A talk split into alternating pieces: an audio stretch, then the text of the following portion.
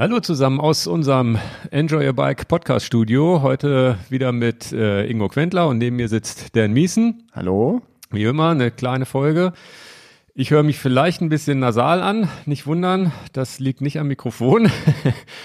ähm, ja, wo geht's, worum geht's heute? Ist, äh, wir haben, ja, ich habe den Allgäu-Triathlon gemacht, da würde ich mal ein bisschen was drüber erzählen. Wir haben's, ich habe bewusst Dan vorher noch gar nichts erzählt, so dass äh, er auch das alles zum ersten Mal hört und nicht doppelt hört sich anhören muss. Die ich habe auch nur deine, ich habe auch nur deine Radfahrt, wirklich nur deine Radfahrt gesehen bei Strava und ich weiß, dass du gefinisht hast. Das ist all I know. Okay, ja, ja so spannend ist ja auch nicht, aber ich erzähle trotzdem mal ein bisschen. Ich wäre vielleicht für den einen oder anderen interessant und war ein toller Wettkampf. Alle, die mich bei YouTube sehen, sehen auch mein. Ingo steht jetzt auf und zeigt in der Mitte der Kamera dieses schöne Shirt, was sehr knapp Ein sitzt. Sehr hautenges Trikot von, äh, ich glaube, Santini, ne? Ist das ja, Santini? die Italiener machen immer so gerne ja, sehr das, enge Sachen. Äh, das ist das, äh, wie nennt sich das? Äh, Athletengeschenk, glaube ich. Das kriegt man halt mit, wenn man da startet. So ähnlich wie beim Alp Extrem kriegt man ja auch so ein Trikot. Finde ich ganz cool. Ist also kein Finisher-Trikot in dem Sinne, aber die Finisher-Medaille liegt hier auch. Schön. Was, was äh, ist denn das Startgeld? Weil so ein Trikot ist ja sehr hochwertig eigentlich. Habe ich vergessen, aber ich glaube, über 200 Euro wird das gewesen sein. Aha, okay.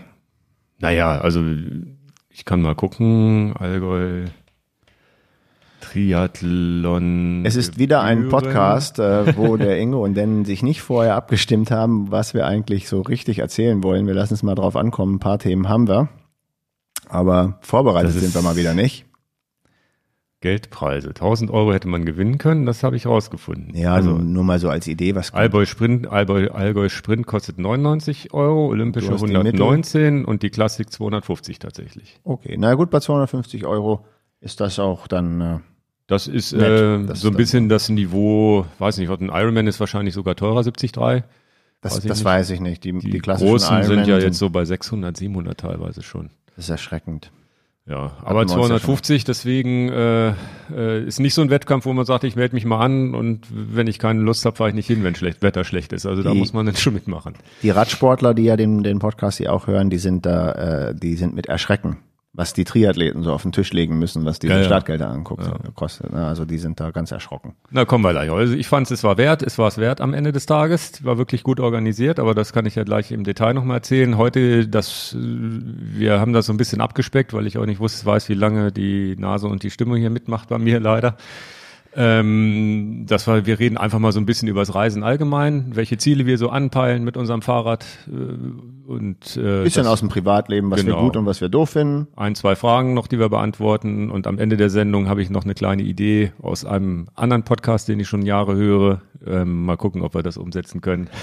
Ingo wollte mir wirklich nicht verraten, was dann kommt. Auch er hat gesagt, lass dich überraschen. Ja, so schlimm ist es, so wichtig ist es auch nicht. Okay, aber na dann, ich bin jetzt aber doch nervös. Aber die, ich habe ich hab, ich hab die Idee, dass wir das vielleicht als feste Institution hier mit einbauen können. Mal gucken. Okay. Dann Gut, ja, Allgäu. Ähm, ging los, war, war, ähm, wir sind Freitag angereist, wir sind mit einem Freund von mir gestartet, Jörn heißt er, mit dem ich auch bei Hannover 96 hier in der Liga manchmal starte. Der ist auch ein bisschen fitter als ich. Oder seit schneller, Freitag sagen wir mal schneller. An, ihr seid Freitag angereist, für Sonntag war der Wettkampf. Genau, weil wir nicht, ähm, also die, die Grundidee war, wir haben zwei Wochen vorher, also ich kann es ja tatsächlich nochmal erzählen. Ich hatte einen VW-Bus mir irgendwie, also ich habe so Leasingfahrzeuge als Firmenfahrzeuge hier, die ich dann auch privat nutzen darf, hatte ich einen VW-Bus und habe mir dann irgendwie überlegt, na ja, ich könnte ja mal so einen Bus nehmen, wo man oben so ein Schlafdach mit drauf baut. Kenn ich. VW-Bus passt leider nicht in unsere Garage, muss ich zu, zu Mercedes gehen und der war aber irgendwie, war nie klar, ob der zum Wettkampf schon kommt oder nicht. Und da eine Kunde von uns hat mir hat geschimpft, da kann man doch nicht einen Mercedes kaufen. Er war, war, Weil er war VW-Mitarbeiter war. also er hat nicht jetzt bösartig gehalten, hat, war schon, wir haben uns so ein bisschen, war schon nett, nett gemeint. Ja, genau. Hat gesagt, kann man doch nicht machen, Mercedes. Und ich so, ja, passt nicht in die Garage und naja, egal. Und dann ist es jetzt ein Mercedes geworden und mit so einem Aufstelldach so campingmäßig. Nicht, also nennt sich, glaube ich, bei VW nennt sich das California, bei, bei Mercedes Marco Polo. Egal. Egal. Und Naja, es interessiert ja vielleicht trotzdem jemand, warum ich so ein Auto mir jetzt Ja, geschafft natürlich. habe, weil ich gerade für diesen Punkt, für so Wettkämpfe und so fand ich das halt eine gute Idee. Irgendwo auf dem Campingplatz, zack, Räder raus, äh, oben drin schlafen, zum Wettkampf fahren und so weiter. Nachvollziehbar. Und äh, habe aber nicht dieses, ich brauche trotzdem ein alltagstaugliches Auto, um hier firmenmäßig auch mal Sachen zu transportieren und so weiter, Fahrräder zu transportieren, kennen wir alle. Das heißt, ich habe diese Küchenzeile rausgelassen. Das heißt, ich habe eigentlich nur diesen diese V-Kla- V-Klasse mit Aufklappbarem Dach. und ohne die Küchenzeile, damit man unten auch ein großes Bett hat. Verstanden. Ich natürlich dann, Auto sollte 2. September kommen. Ich so, scheiße. Und, das andere Auto schon weg. Ne? Ich hatte dann überhaupt, hätte jetzt überhaupt kein Auto gehabt. Und das mit dem Elektroauto wäre jetzt auch kein Spaß gewesen darunter mit zwei Fahrrädern. Also du hast gedacht, schade. Genau, und äh, ja, Mercedes-Händler, ja, tut mir leid. Äh, und das wird ja bei, bei Westfalia aufgebaut. Irgendwie Westfalia hat bis Ende August Betriebsferien. Oh, naja, noch bei VW gebettelt, dass ich das Auto noch mal eine Woche länger haben darf, dass wir überhaupt ein Auto haben. Und dann hat er tatsächlich irgendwann angerufen, ja, Auto steht bei mir vor der Tür, irgendwie am Anfang August. Ich so, wie kann das jetzt sein? Weil, wie, wie die Computer und die Logistik halt so ist. Manchmal erzählt die halt Quatsch. Wir hatten aber natürlich keinen Campingplatz und gar nichts. Bloß, äh, das heißt nicht mal auch ein Hotel, auch nichts gebucht. Gar nichts gebucht. Ne? Zwei Wochen oder eine Woche vorher, vor dem Wettkampf nicht gebucht und so weiter. Dann lange hin und her überlegt und das äh, ist jetzt für alle erfahrenen Camper da draußen, die vielleicht auch so ein Auto fahren und ich habe bei einigen Kunden so, solche Kisten auch schon gesehen mit so Das Aufstelldach und so weiter. Das heißt, es ist für Radfahrer sowieso kein blödes Auto. Aber ich war natürlich höllen, höllen aufgeregt, was machen wir denn jetzt? Und äh, Campingplatz, ja, und jetzt ist der Campingplatz, den gibt's ja gar nicht irgendwie, der ist ausgebucht. Na klar, ich rufe da an beim Campingplatz, naja, hätte ich mir eigentlich auch sparen können. Hotels, alle so, hätte man noch kriegen können, 30 Minuten weg für drei Nächte 400 Euro pro Person, also pro Zimmer. Wir hätten dann, äh, wir hätten dann zusammen in einem Zimmer pennen müssen, weil wir beide keine Schnarcher sind. Dann funktioniert das auch. Ähm, ganz, wir, Jörn und ich beide so ganz oft, was machen wir denn jetzt? Und so Camping und, äh, und dann gibt's ja diese Mobil, habe ich, habe ich im Netz gesehen, es gibt so ein, gibt so Parkplätze für, wo, wo man als äh, Wohnmobil äh, Wohnmobil auch parken kann und wo auch irgendwie eine Toilette angeschl angeschlossen ist. Dann haben wir gesagt, okay, habe ich da angerufen, ob ich da einen Platz reservieren kann? Nee, geht gar nicht. Da fährst du einfach hin und ziehst ein Ticket und fertig. Ne? Du parkst da einfach und Aber legst so bezahlen ein, musst du das trotzdem. ja, legst so ein, so ein Papierticket in, ins Okay. Fenster. Da sind wir aber let- letztendlich gar nicht gelandet, weil wir sind, und das war, ne, das war, da war ich total geflasht von, weil ich das gar, mir gar nicht bewusst war, was ich jetzt auf einmal für eine Freiheit habe. Lass, mir, lass mich raten. Wir sind, haben direkt vorm Veranstaltungsort auf dem Parkplatz gestanden. Das wollte ich raten. Ja. Weil Ach so, ich- Entschuldigung, ich habe dich nicht raten lassen. Nein, Aber- nein, aber ich sehe das ja bei der klitzekleinen Veranstaltung hier in Peine, was bei uns um die Ecke ist. Ja. Wenn wir da morgens mal hinfahren, da haben ja auch Leute genau in ihrem Campingbus übernachtet. Ja. Um die anderen Marken zu nennen, das gibt's ja auch von Ford und von ganz vielen Genau. Herstellern, die man so sieht. Ähm, das, das sehe ich ja da auch. Die fahren direkt auf dem Parkplatz, direkt neben der Wechselzone, pennen die. Ja, ich hätte mich das im Leben nicht getraut, wenn da nicht schon drei VW-Busse gestanden hätten. Also hätte ich auch geraten, warum machst du dir solche Sorgen? Ja, ja, einfach hin. Das Einzige, was du halt hast, du hast, ein, hast in Anführungsstrichen ein Toilettenproblem. Ja. Das war aber kein Riesenproblem, weil wir ja, Eine Turnhalle da wahrscheinlich ist oder irgendwas. ja, also wir haben jetzt nicht, wir muss hätten so, so, so, so, so 500 Meter laufen müssen, also 500, 700 Meter. Also es ist jetzt nicht so, dass du, also so Pinkeln ist ja nicht das größte Problem. Aber wenn du dann irgendwie, du kannst halt runtermarschieren morgens, ne? Und dann kannst Alles du auch klar. da unten, dann waren da natürlich auch schon Zelte und ein Kaffeeautomat, da war, konnte man hingehen und, und dann hat Jörn auch seinen Kaffee gekriegt und so, das ist auch wichtig morgens. Kann ich nachvollziehen. Und ähm, das hat dann, und da war, das war mir gar nicht bewusst. Und dann habe ich erstmal mit Jörn zusammen gegoogelt und sonst wie, ja, ist das denn überhaupt erlaubt, dass man sich irgendwo auf den Parkplatz stellt und sonst wie? Und der Witz ist, es ist tatsächlich erlaubt. Du darfst als Ruhepause dich mit deinem Campingbus hinlegen, hinstellen und da so zehn Stunden stehen und nachts drin pennen. Und bei so einem Deswegen- Wettkampf sagt sowieso schon mal keiner was. Ja. Ja, und das ist tatsächlich, und das war mir, also was, was die ausschreiben, ist, man sollte jetzt nicht unbedingt ein Zelt daneben stellen oder diese Markise ausfahren, weil in dem Augenblick überschreitest du das, dass du nachts eigentlich dich nur ausruhen musst für die, von der Fahrt. Und das eröffnet ja jetzt, also ich bin völlig begeistert, das eröffnet jetzt ja völlig neue Wege. Du fährst irgendwie nach Wilhelmshaven zum Triathlon, fährst einen Abend vorher hin und pennst da. Scheiß drauf. Es ist, äh, es ist schön, dich so euphorisch zu erleben. Ja, also das war eins der, der, der, der tollsten, der, das war eins der wichtigsten Erlebnisse, die ich da hatte, wie, wie, wie, wie, wie gut diese Entscheidung war, dieses komische Dach da oben mitzunehmen. Man hätte das Ganze auch ohne Dach machen können, wenn man alleine fährt. Ne? Dann pennt man halt unten und hat sein Rad da drin. Und wir haben das halt mit diesem Dach gemacht, damit wir schlafen konnten, haben auch viel dazugelernt. Ich habe jetzt diesen äh, diesen kleinen mobilen Kercher, den es schon mal bei uns im YouTube-Video gab bei, bei Macoff, den habe ich jetzt mir jetzt endlich bestellt. Den fand ich ja damals schon cool, weil das so ein kleines Den Ding gibt's ist. aber auch in jedem Baumarkt mittlerweile. Ja, ja, der Ich kostet, der hat jetzt 100 und ein paar zerquetschte Euro gekostet. Da muss man noch so ein, so ein, so ein die Adapter und Kram, Zubehör muss man dann einzeln dazu kaufen, dass es am Auto Also liebe kannst. Firma Karcher, falls ihr diesen Podcast hört, ihr profitiert davon, dass wir dieses Produkt empfehlen, dass wir das im Ja, Video ja. gezeigt haben, nur in unserem eigenen Shop haben wir es gar nicht. Ich kann zumindest, ich kann ja zumindest mal bei Amazon verlinken, dann kann ich ja einen Affiliate-Link setzen. Dann, wenn er da klickt, kriegen wir ein Dann kriegen wir paar Zumindest ein bisschen was ab. Jedenfalls, ähm, den, weil, weil du hast tatsächlich ja so Hände waschen und so, das fehlt dir, ne? Ja. Ne, und damit mit so einer kleinen kannst Dusche du ja einen kannst Zigarettenanzünder machen dann. genau, da hast du eine, zumindest eine kleine Dusche, wo du mal Hände waschen kannst. Und die ist auch nicht schlimmer als das Waschbecken unten im Veranstaltungszentrum, weil das war so ein Waschbecken, wo du drauf drückst. Wasser geht an, lässt den Hebel los, Wasser ist aus. Das heißt, du machst es an, wäscht eine Hand, machst es aus, die andere Hand. Das heißt, das kriege ich mit dieser kleinen Dusche dann auch noch hin. Ganz witzig. Ähm, Ja, nee, man macht so seine Camping-Erfahrung. Sehr Ja, ja, schön. ich also- als Camper finde das ja alles ganz amüsant. Ja, also ich habe hab dann auch gemerkt, dass so ein Wassertank nicht schlecht wäre, so ein kleiner. Also die nicht zum Trinken, sondern wirklich zum Reinigen. Und Ja. diesen Kercher habe ich auch gedacht, weiß ich nicht. Also der ist, glaube ich, auch super, um mal eben seine Teller abzuspülen und sowas. Das war so die Idee dahinter. Weiß nicht, ob du noch einen Tipp hast. Jetzt für das Abwaschen? Ja. Da gehe ich auf den Campingplatz in das Abwaschhäuschen. Ja, aber ohne Campingplatz, es geht nicht anders. Ja, ne? aber für diese eine Nacht, du hast ja einen Teller. Also ja wir haben es jetzt mit Wolwig, ne, weil wir ja äh, auch mit äh, Wolwig. Meine Herren, da nee, kannst du, du, ja- ein- du kannst, kannst ja du einfach, ein einfach- Wasser zapfen. Doch, ich nehme einfach einen kleinen 5-Liter-Kanister und, und gehe in den, nächsten See oder den nächsten Bach und hole mir Wasser. Ich brauche ja kein Wolwig-Trinkwasser dafür nehmen. Nee, also wir haben jetzt auch tatsächlich, aber den, die erste Nacht, als wir ankamen, hatten wir nichts.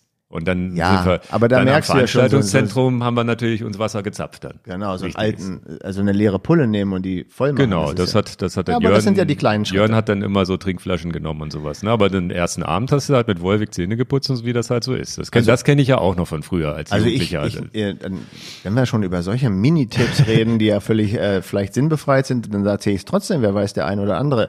Wenn ich jetzt zum Beispiel die langen äh, Fahrten mache, dann habe ich ja immer, ähm, ähm, obwohl wir gefiltertes Wasser zu Hause haben, was ich abzapfen könnte, aber dann habe ich ja auch das Behälterproblem. Bei der, jetzt ist es klar, wir haben eine Metrokarte, wir kaufen das in der Metro, da gibt es immer diese 5 Liter Wassertanks, Ja. die fertig sind für einen Euro.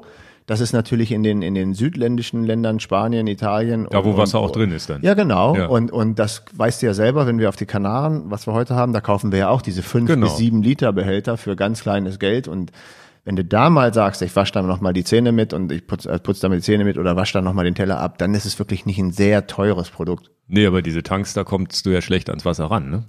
Ich habe jetzt bei Ja, einem- ja, aber ich wollte ich sagen, ja diese bisschen- 5 Liter Behälter, die Ja. kaufst du ja ready to go. Dann hast Ja, du ja schon mal richtig 5 Wasser, Liter. genau, kannst ja, du notfalls kannst du dich mit einem Behälter, wenn es denn sein muss, auch duschen. Ja. Stellst du auf den Kopf. Ja, das habe ich mir übrigens auch mit dem Kercher gedacht. Einfach oben auf, aufs Dach von, also auf den Kofferraumdeckel und dann von oben ein bisschen abduschen. Und der Kercher hat auch einen direkten Anschluss für einen Tank. Du brauchst nicht den internen Tank von dem Genau, Kercher nutzen. dafür würde ich dann auch so ein 5-Liter-Ding Genau, nehmen. Also 4 Liter hat er intern. Mein Tipp, wir wollen ja Tipps hier rausgeben. Kauft euch diese großen äh, Plastikbehälter, ready to go. Ähm, die gibt's sicherlich auch irgendwo anders. Ich kenne es jetzt halt nur von der Metro. Die Supermärkte haben ja meistens immer nur zwei Liter Flaschen maximal. Und den Kercher braucht, braucht man ja im Winter vielleicht sowieso, wenn man irgendwo mit dem Mountainbike oder mit dem Gravelbike äh, durch den Matsch fährt oder so, um sein Rad mal kurz am Auto zu reinigen. Also ich verlinke den und ich verlinke auch gleich das Zubehör, weil ich habe natürlich das Ding bestellt, dachte, alles ist dabei. Nee, dieser Schlauch, diesen externen Schlauch für einen externen Behälter muss man auch extra kaufen. Dann ist man irgendwie schon bei 150 So Euro viele. Tipps.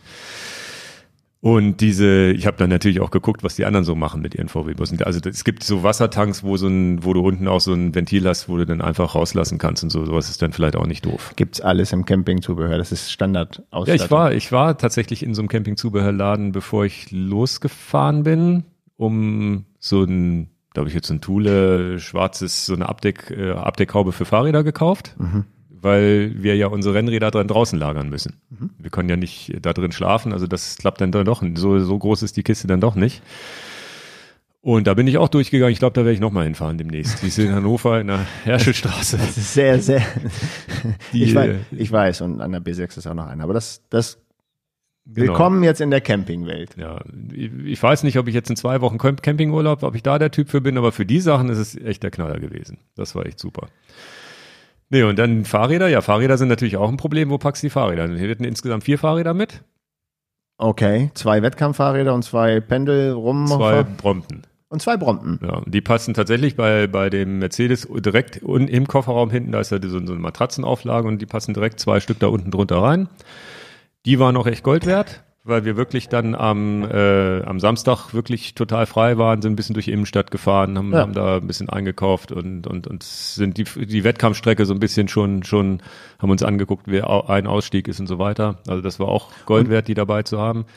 Und während ihr praktisch dann unterwegs wart, habt ihr eure Rennmaschinen, die Triathlonmaschinen in den in das Fahrzeug. Ja, haben wir tatsächlich nicht gemacht, weil das, weil wir uns da so sicher gefühlt haben, weil man es von außen nicht äh, einsehbar war, so richtig, wo die Räder ah, standen okay. und so weiter. Und es waren halt genug Leute drumherum. Da war die ganze Zeit Verkehr mit Athleten auch. Also da und wir haben es halt angeschlossen tatsächlich mit äh, mit äh, ich habe einen Hiplock Gold, also so ein dieses ganz äh, massive Schloss. Damit habe ich beide Rahmen zusammengeschlossen und dann hatte ich zwei 160 Zentimeter ähm, Textlock-Schlösser. Mhm. Und zwar die aktuelle neue Version. Die nehmen wir jetzt auch ins Sortiment wieder auf. Die haben wir eine Zeit lang nicht verkauft, weil die ganz leicht durchsägbar waren. Ja. Also ganz leicht nicht, aber so innerhalb von 30 Sekunden. Und die haben das jetzt nochmal nachgebessert, den Stahlkern, dass man zumindest, äh, dass die zumindest einen Standard haben, wo man sagt, so ein Abus nicht schlechter als ein Abus Bordeaux oder sowas, ne, würde ich mal sagen. Und du hast die auch damals, äh, fandst du die auch super? Ich finde sie super, weil sie den Rahmen nicht zerkratzen. Ende. Genau, Deswegen das ist halt Spitze. so ein Textlock ist so mit, mit Stoff ummantelt. Und die haben die, die haben ja die eine perfekte Eigenschaft, die werden mit so einem kleinen Bügelstoß zugeschlossen, dass du sozusagen die beiden Schlaufen durcheinander ziehen kannst. Dann hast du einen, dann hast du eine lange ein Meter Schlaufe und die kannst du dann am Rahmen befestigen, am Rahmen abschließen, wie auch immer. Und die haben wir an der Türklinke vom Auto abgeschlossen. Sodass, wenn wir nachts da im Auto pennen, wenn einer sich an den Rahmen, an den, an den Rädern zu Werke macht, dann hören wir ihn ja an der, an der Klinke klappern. Dann, dann muss das Auto auch mitnehmen. Genau. Und das war wirklich perfekt. Habe ich auch äh, kurz abgefilmt oder so. Da mache ich demnächst mal ein Video zu. Das, das ist für solche Zwecke ist das der Knaller. Und, ähm, und natürlich alles schwarz abgedeckt, damit man nicht weiß, was da für Räder drunter sind, dass sie nicht nass werden, falls es regnet und so weiter. Dann also war die Anreise war, und die Unterkunft. Also die Anreise geklärt. war super und, und Wettkampf war auch gut. Dann ist so, zu Ende. Wir zum nächsten Thema.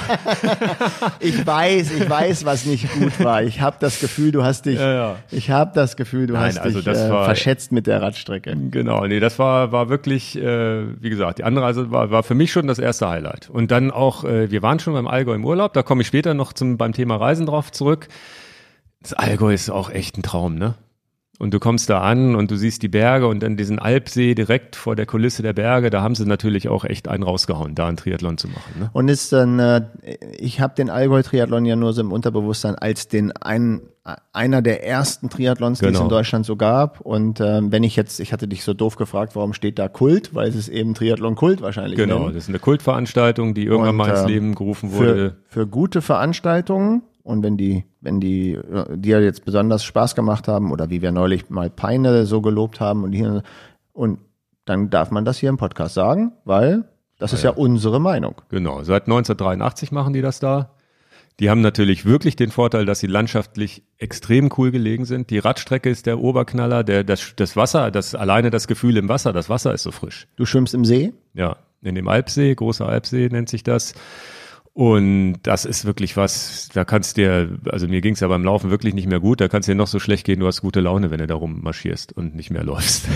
es ist einfach, es ist einfach toll und die Veranstaltung, das hat wohl irgend so ein, so ein ich habe den Namen vergessen. Oh, der, der, der, der, der das mal erfunden hat, der hat irgendwie das mit dem Hawaii oder irgendwas gesehen. Also 1983 ist das, hat das das erste Mal stattgefunden. Kann das sein, dass Hawaii davor war?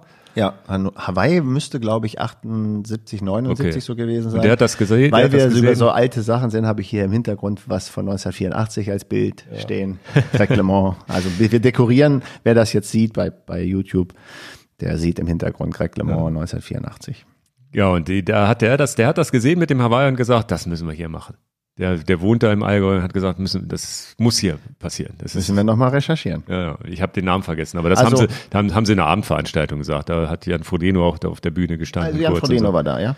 Genau, der hat die olympische Distanz mitgemacht, natürlich auch souverän gewonnen, aber von dem habe ich nicht viel mitbekommen, außer dass er am Kuhsteig war. Also ich habe dann die Moderation gehört. Ne? Ich habe dann gehört, ich bin dann am Alpsee gelaufen, habe dann gehört, ah, der läuft gerade ins Ziel und so weiter. Ah, ja. Gesehen habe ich ihn nur auf ganz, von ganz Weiten auf der Bühne.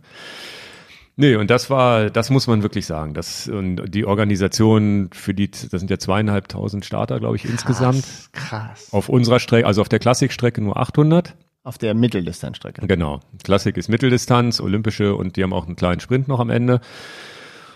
Und das haben sie schon, schon ganz gut gemacht. Es wurde dann trotzdem irgendwann mal voll, wenn, als ich dann ins Ziel gekommen bin, als einer, der relativ spät von der Mitteldistanz äh, runterkam, da war dann schon relativ viel Olympische und Sprints und auch im Ziel. Das heißt, da wurde es auch schon voll bei der Verpflegung. Aber es, es war trotzdem so, dass das alles noch funktioniert hat. Das haben sie schon gut hingekriegt. Prima. Und das muss man auch sagen, alle, die auf der Strecke, alle Helfer, ja, erstmal haben die alle auch so ein T-Shirt angehabt, ein schwarzes, wo Kult, Team Kult drauf stand. Das war, war schon ganz cool. Also man konnte die erkennen und die waren alle gut gelaunt.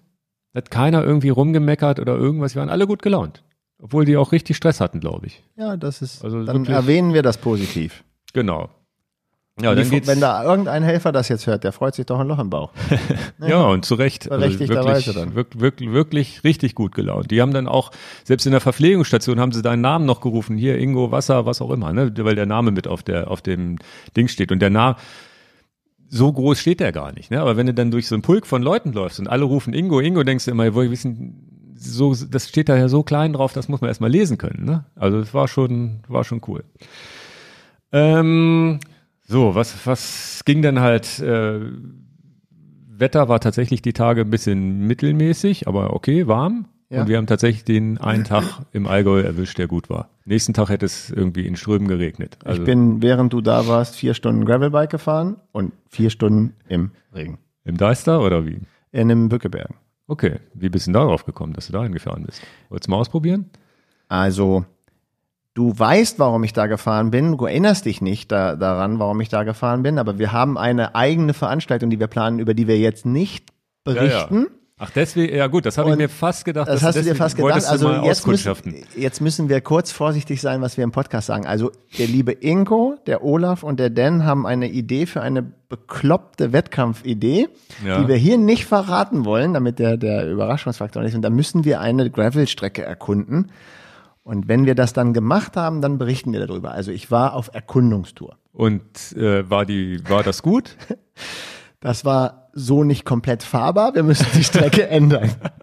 Weil äh, ich musste durch einen Dornenbereich äh, gehen. Äh, wenn man das gefilmt hätte, das wäre der Brüller gewesen. Ich habe mir die ganzen Beine zerkratzt, Scheiße. weil ich da mal so 300 Meter das Rad wirklich, da merkst du, wie schön es ist, ein leichtes Gravelbike zu Ja, haben. ja. Also das ist jetzt mal ein, Ja, äh, eine, eine Lanze dafür, weil ich es wirklich wie ein Querfeldeinfahrer Schultern musste, hochheben musste und bin dann durch diesen Dornenbereich gegangen.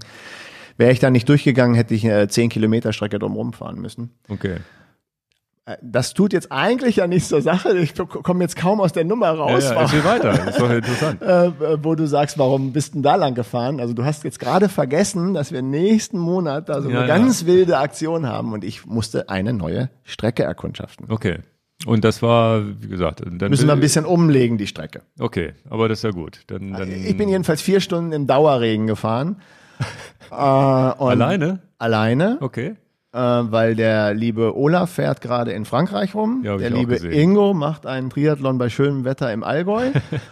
Und so viele Fahrradfreunde, die genau meine Wellenlänge, Sprache, Fahrradfeeling so haben, die habe ich dann dann doch nicht, die ich dann einfach anrufen kann am Sonntagnachmittag, die auch dann noch Lust haben, vier Stunden im Regen zu fahren. Ja, ja.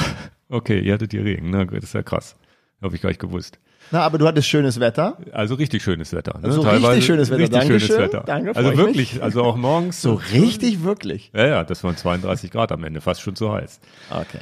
Ähm, nee, und dann morgens um acht äh, sind wir gestartet in verschiedenen Gruppen. Erst die Frauen, dann eine Männergruppe. Wir waren, glaube ich, die zweite Männergruppe. Wenn ich das Also ein bisschen hab. Rave-Start. Und auch da eine Bombenstimmung mit, mit Musik und der, der, ich glaube, der Pat Ungarer, wie hieß der Triathlet? Unger? Ungarer? Daniel Unger. Ja. Daniel Unger. Also es gibt jemanden, der so heißt. Ja, ja, Daniel, Daniel Unger, glaube ich, der stand dann da auch und hat die Leute abgeklatscht, bevor sie ins Wasser gesprungen sind und so weiter. Okay. Gehst halt auf so einem Steg, alles voll mit Zuschauern, springst ins Wasser rein, dann, dann Wasserstart. Und das, äh, ich habe ja noch nie einen Ironman oder sowas mitgemacht. Ich kenne ja nur diese privaten Veranstaltungen, wo dann maximal vielleicht noch ein paar Angehörige stehen. Ja. Und da haben wir es jetzt, war, war so das erste Mal, dass ich so, so eine, in Anführungsstrichen, Iron, ja, der war das genau. Also Daniel Unger, genau. Und äh, der, das war das erste Mal, dass ich so eine so eine Atmosphäre. Ne? Ich glaube, wenn man Ironman macht, 73 oder so, diese Veranstaltung Challenge Rot oder so, kennt man das vielleicht, aber ich kannte das halt so noch nicht. Das war war cool. Das Wasser und das das Schwimmen lief auch gut. Das war, ich habe ja hier so ein 33 Minuten steht hier. Konnte, Ach konnte so, man, da steht auf der Medaille graviert. naja, das konnte man sich für 8 Euro gravieren lassen. Aber die, die Mara Halbmarathonzeit bitte nicht vorlesen. Die Die noch nicht Halbmarathonzeit. mal Halbmarathon war, sondern nur 20 Kilometer. Die lesen wir später vor. Hätte ich Das vielleicht geschafft Wir müssen es noch ein bisschen spannend halten, ne? Ja, Schwimmen wäre es ja mindestens genauso. ist denn Schwimmen Schwimmen wärst du gewesen? schneller gewesen wahrscheinlich. bist, du ein, 33 Minuten. bist du einarmig geschwommen? Nein, also es waren gemessen mit meiner Uhr waren es nur 32 irgendwas. Ich weiß nicht, wo sie Alles da gut. die Dings hatten. Ne? Prima. Also, Also, eine tolle Medaille. Ich halte die trotzdem mal hier in die Kamera. Also, ja. jo. Ja, und dann konnte, und, und Jörn hat das entdeckt. Der war ja eine halbe Stunde vor mir im Ziel, weil ich, muss man ja auch sagen, und der hat dann irgendwie Langeweile gehabt, weil er auf mich gewartet hat mit Verpflegen und sonst wie und hat dann irgendwo gefunden, dass man das hier gravieren kann. Klassik. Fünf Stunden 36, 05 habe ich gebraucht. Ähm, Dann hat er dir deine Medaille auch schon gravieren lassen. nee, das ging leider nicht. Das habe ich dann später gemacht. Ähm, Also, Schwimmen war gut. Da waren Schwimmen wir war hängen gut. geblieben. Schwimmen war tatsächlich gut. Wenn ich in die Wassertemperatur Rangliste- mit Neo. Ja, genau. Und es war tatsächlich so, dass ich irgendwie 1960 dann Meter auf der Garmin-Uhr hatte. Weiß Prima. man nie genau. Der Witz ist, dass, dass ich, es waren ja 800 Starter, da war ich auf Platz 107. Wo ich dachte, da bin ich ja relativ, also relativ weit vorne. Ich, und, und Schwimmen habe ich aber auch tatsächlich äh, versucht, nicht jetzt irgendwie komplett mich aus dem Lack zu schwimmen, sondern einfach locker, gemütlich. Und was, was mir aufgefallen ist, wenn ich jetzt das vergleiche mit vielleicht ein paar Zuhörer, die auch normale Triathlons hier im Regional mitmachen, normalerweise ist irgendwann Ruhe um dich rum. Ne, du schwimmst und irgendwann findest du maximal so drei Leute, die um dich rumschwimmen, die das gleiche Tempo haben wie du. Da, die sind alle mein Tempo geschwommen. Ich habe irgendwie bis zur zweiten, dritten Boje, also bis 1000 Meter, meine Uhr, die vibriert immer alle 500 Meter, so bis 1000 Meter hatte ich immer so 20 Leute um mich rum, musste immer wieder rausgucken, wo ich jetzt meinen Weg finde und so weiter. Das war krass. Also es scheint in dieser Mitteldistanzszene so zu sein, dass die Leute alle so ungefähr schwimmen wie ich.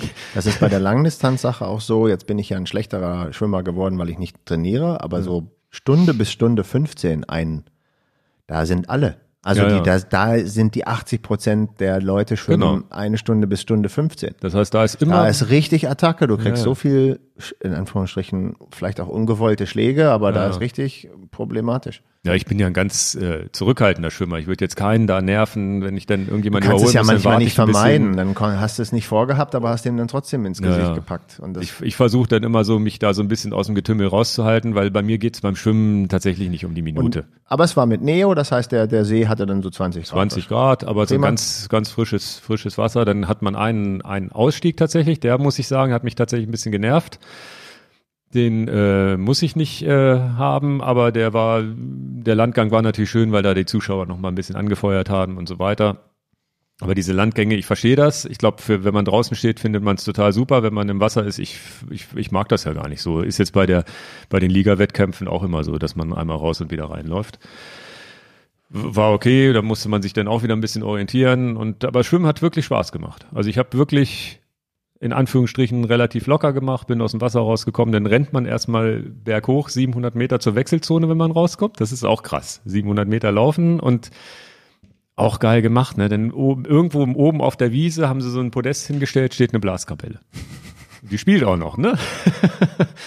Und das ist halt schon, das ist schon witzig, ne? Und dann kommt es Wechselzone raus aufs Fahrrad, geht erstmal bergab, das ist nett, weil das wusste ich gar nicht so. Ich dachte, hoffentlich biegen wir nicht links ab, geht dann rechts runter bergab. Und dann, also radmäßig muss ich im Nachhinein sagen, war ich auch echt gut drauf, ne?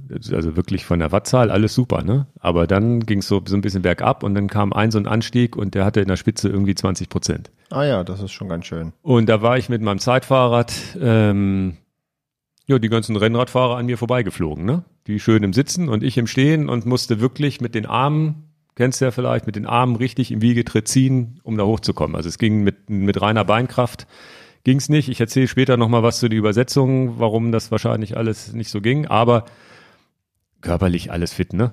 Aber du hast im Prinzip dadurch falsche Auswahl deiner Übersetzung. Ich glaube, ich habe die Körner verschossen. Ich habe hab Körner, ich habe tatsächlich die Beine dicht gefahren in, in diesen harten Anstiegen und dann war halt der lange Anstieg hatte auch immer wieder so 15, 16, 17 Prozent Rampen drin.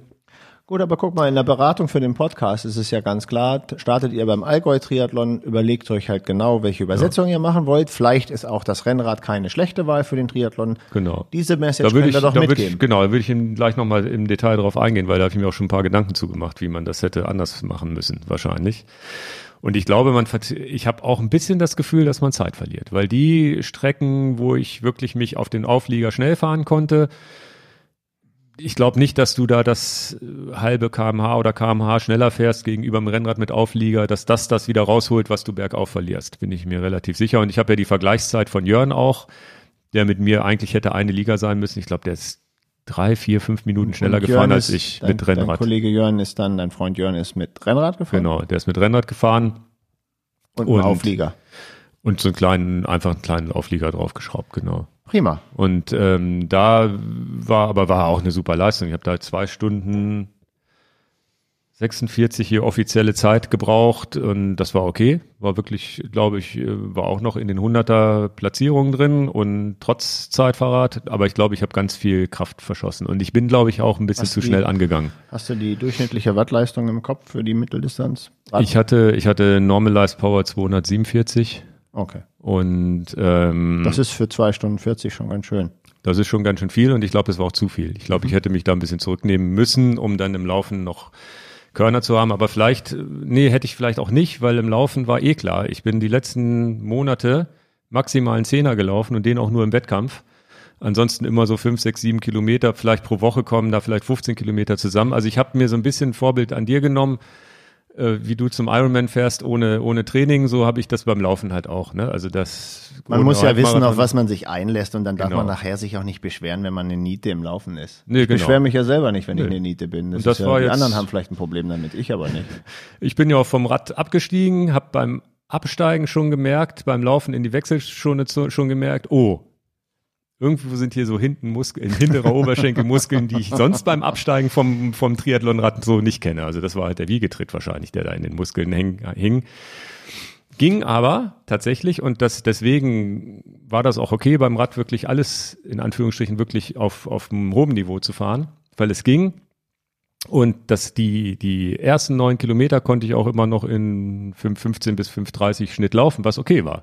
Weil das war auch das, nur nach neun Kilometern war, das war halt die Distanz, die ich halt, danach ging es halt nicht mehr, ne?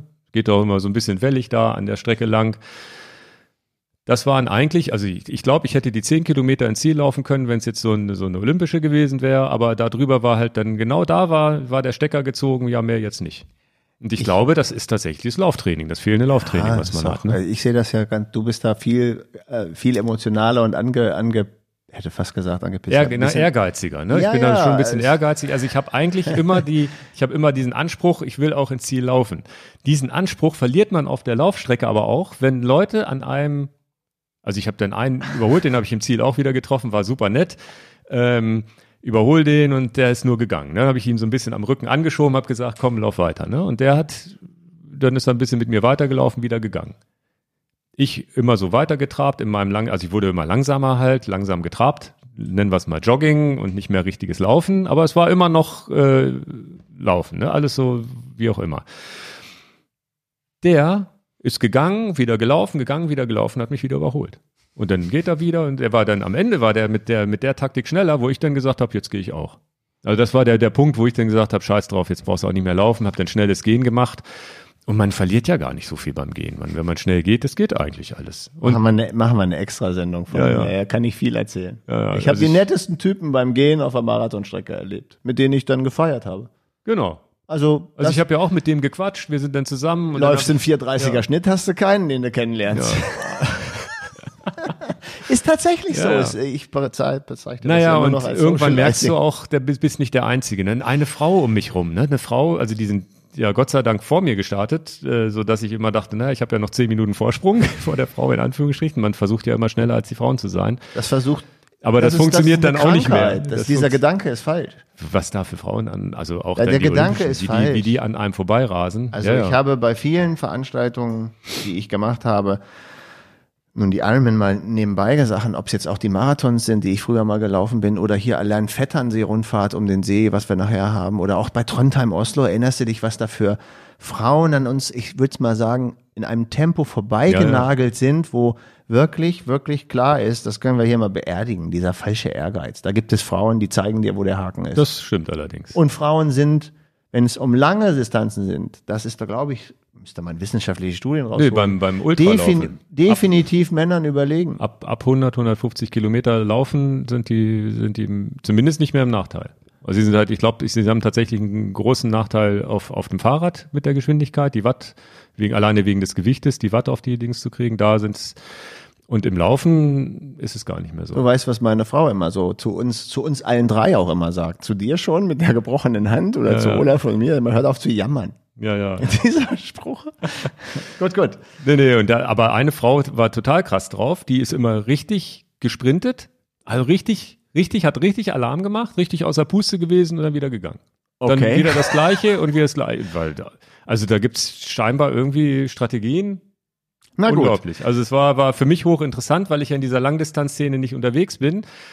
Und auch Jörn, der als schneller und guter Läufer und der ja auch eine halbe Stunde eher als ich jetzt oder mehr, fast eine halbe Stunde eher als ich im Ziel war, der auch eine gute Zeit hatte, der hat eine Stunde 44 dann gebraucht für, für das für das Laufen selbst der ist dann bergauf gegangen und so. Das heißt, das ist da relativ normal, dass man auch mal eine Gehpause einlegen muss. Und das war mir so als Kurzdistanzler oder als Läufer irgendwie gar nicht so bewusst. Als ich bei Strava reingeguckt hatte, hatte ich halt nur deine, deinen Radsplit gesehen und hatte dir dann kurz noch Kudos gegeben und dann habe ich nicht weiter verfolgt und nicht mehr gesehen und dann dachte ich, uh, der Ingo ist vielleicht gar nicht ins Ziel gekommen, da ist dann die Stimmung im Büro im Eimer. Ja, der Witz ist tatsächlich, das dass ich ähm, gelaufen bin und gegangen bin und sonst wie, aber nie schlechte Laune hatte. Na dann. Und ich hatte Wettkämpfe, wo das nicht so der Fall war, wo ich hinterher richtig schlechte Laune hatte. Aber da war keine schlechte Laune. Das, der Wettkampf und die Gegend und alles, es war alles toll. Und es, es war ja auch so, dass ich sagen musste, so what, erstens gewinne ich nichts und ich habe das einfach genossen. Auch als ich gegangen bin, habe ich es genossen. Habe dann geguckt, was die Leute so machen und so weiter. Dann, dann, dann kam noch mal, am Ende kommt noch mal so ein Kuhsteig da geht's irgendwie mit 20, 25 Prozent berghoch über, über so, ein, so, ein, so eine Koppelgeschichte und ich glaube, da laufen wirklich Kühe lang. Da lag, lag wirklich ein bisschen Kuhmist auf der, auf der Strecke und das war natürlich auch der Knaller. Ne? Da war ein, das war auch beim Rad diese 20 Prozent Steigung, wenn du die durchgefahren bist. Das war wie bei der Tour de France das Feeling, wie die Leute das von Rot erzählen wahrscheinlich auch. Ne? Schön, und da mich. musstest du dann so ein bisschen hochwandern und die Leute haben auch richtig, richtig äh, Alarm gemacht da. Und dann von da bergab irgendwie durch diese Leute kriegst du auch nochmal die zweite Luft. Dann habe ich auch nochmal einen Kilometer gehabt, wo ich richtig gelaufen bin. Da von da bergab, dann, dann einen getroffen, der, das ist, war, war eins meiner Highlights auf dieser Laufstrecke, was auch nochmal richtig gute Laune gemacht hat, stand da einer mit dem Querfeld ein T-Shirt von uns. Christian hieß der. Ich hoffe nicht Christoph. Ich hoffe, ich hoffe, ihr habt es mir richtig gemerkt, dass er Christian hieß. Der, der auf der Laufstrecke jetzt, ja. Der stand auf der Laufstrecke mit Querfeld ein. Ich dachte, ich guck nicht richtig, schlägt mich ab und da war ich fast, ja, da war ich schon man ist ja eh ziemlich da äh, am Limit mit, mit Laufen und sonst wie und Gefühl, Gefühlen mit Zuschauern und sonst wie, da war ich schon richtig ein bisschen gerührt, wo ich dachte, Mensch, da steht einer und der hat nicht mitgemacht beim Wettkampf. Der ist extra gekommen, um dazu zu gucken. Kam da irgendwie mit dem Fahrrad, ist er, glaube ich, hingefahren. Und mit unserem T-Shirt. Und den habe ich im Ziel, haben wir, hat er, haben wir uns dann auch nochmal kurz getroffen und gesprochen. Das war, das war ein echtes Highlight. Du kriegst die Verkaufszahlen gar nicht mit. Äh, vorgestern war ich mit Marie, die, die das vorwiegend bei uns managt, äh, ähm, im Gespräch äh, hat sie gesagt, weißt du eigentlich, wie viele T-Shirts wir davon verkauft haben? Also ich kann euch das sagen, wir haben einfach 100 produzieren lassen. Ja. Jetzt müssen wir nachbestellen. Okay, krass. Ja, ja cool. Nee, jedenfalls war das äh, das und da war auch auf der, auf der, dann habe ich den Alex, den Namen habe ich mir noch gemerkt und noch drei andere auch unterwegs getroffen. Also den Alex habe ich auf der Strecke öfter getroffen. Nur noch mal, ob ich das richtig im Kopf gemacht hatte. Der Kunde hat auf dich jetzt nicht gewartet, der stand zufällig da mit dem Shirt. Oder hat no, er der hat gesagt, schon, mal gucken, wo der, der hat schon, rumläuft. der hat bei YouTube schon gesagt, er kommt mal an die Strecke zugucken, okay. anfeuern. Ob der jetzt extra nur wie meinetwegen gekommen, ich glaube, das ist auch, Naja, das weiß ich nicht, aber es war auf jeden Fall krass. richtig cool. Ich find's richtig krass. Und ich habe ja auch, das ist ja der Witz, dass, dass ich auch tatsächlich über die Tage da immer mal wieder jemanden kennengelernt hat, der gesagt, Mensch, du bist doch der YouTuber und so weiter, ne? Und dann auf der Strecke den Alex habe ich auch getroffen, mit dem habe ich auch länger gesprochen und der hat mich dann irgendwann überholt auf der Strecke, hat mich nochmal richtig, als ich dann gegangen bin, hat er mich richtig angefeuert, das hilft ja auch so ein bisschen. Dann kam er mir entgegen auch nochmal. Im Ziel hat er nochmal irgendwie auf mich ge oder haben wir, haben wir uns auch nochmal getroffen. Und das, das war auch cool. Dann auch einer, den, da habe ich den Namen nicht, der, der mit so, mit so einem Ryzen-Trikot, wenn er hier zuhört, dann weiß er, dass er gemeint ist. Der kam auch nochmal an mir vorbeigelaufen. Ich glaube, der hat die kürzere Distanz aber gemacht, weiß ich nicht. Weil sah auch sehr sportlich aus und äh, meinte, ah, da, der YouTuber aus Hannover, ne? Und ich so, ja, der YouTuber hat gerade schlechte Beine. war dann noch äh, und so weiter. Also war, war, war ein tolles Ding. Dann ins Ziel auch, und, und wie gesagt, wie das halt so ist, da Verpflegung, dann noch ein bisschen was gegessen, getrunken. Also war insgesamt dafür, dass ich dann beim Laufen wirklich Schmerzen hatte, also taten die, taten die Beine weh und sonst wie. Trotzdem rundum gelungen, war super glücklich im Ziel, dass ich es geschafft habe. Und ähm, ja, würde mir jetzt ein anderes Rad nächstes Mal mitnehmen.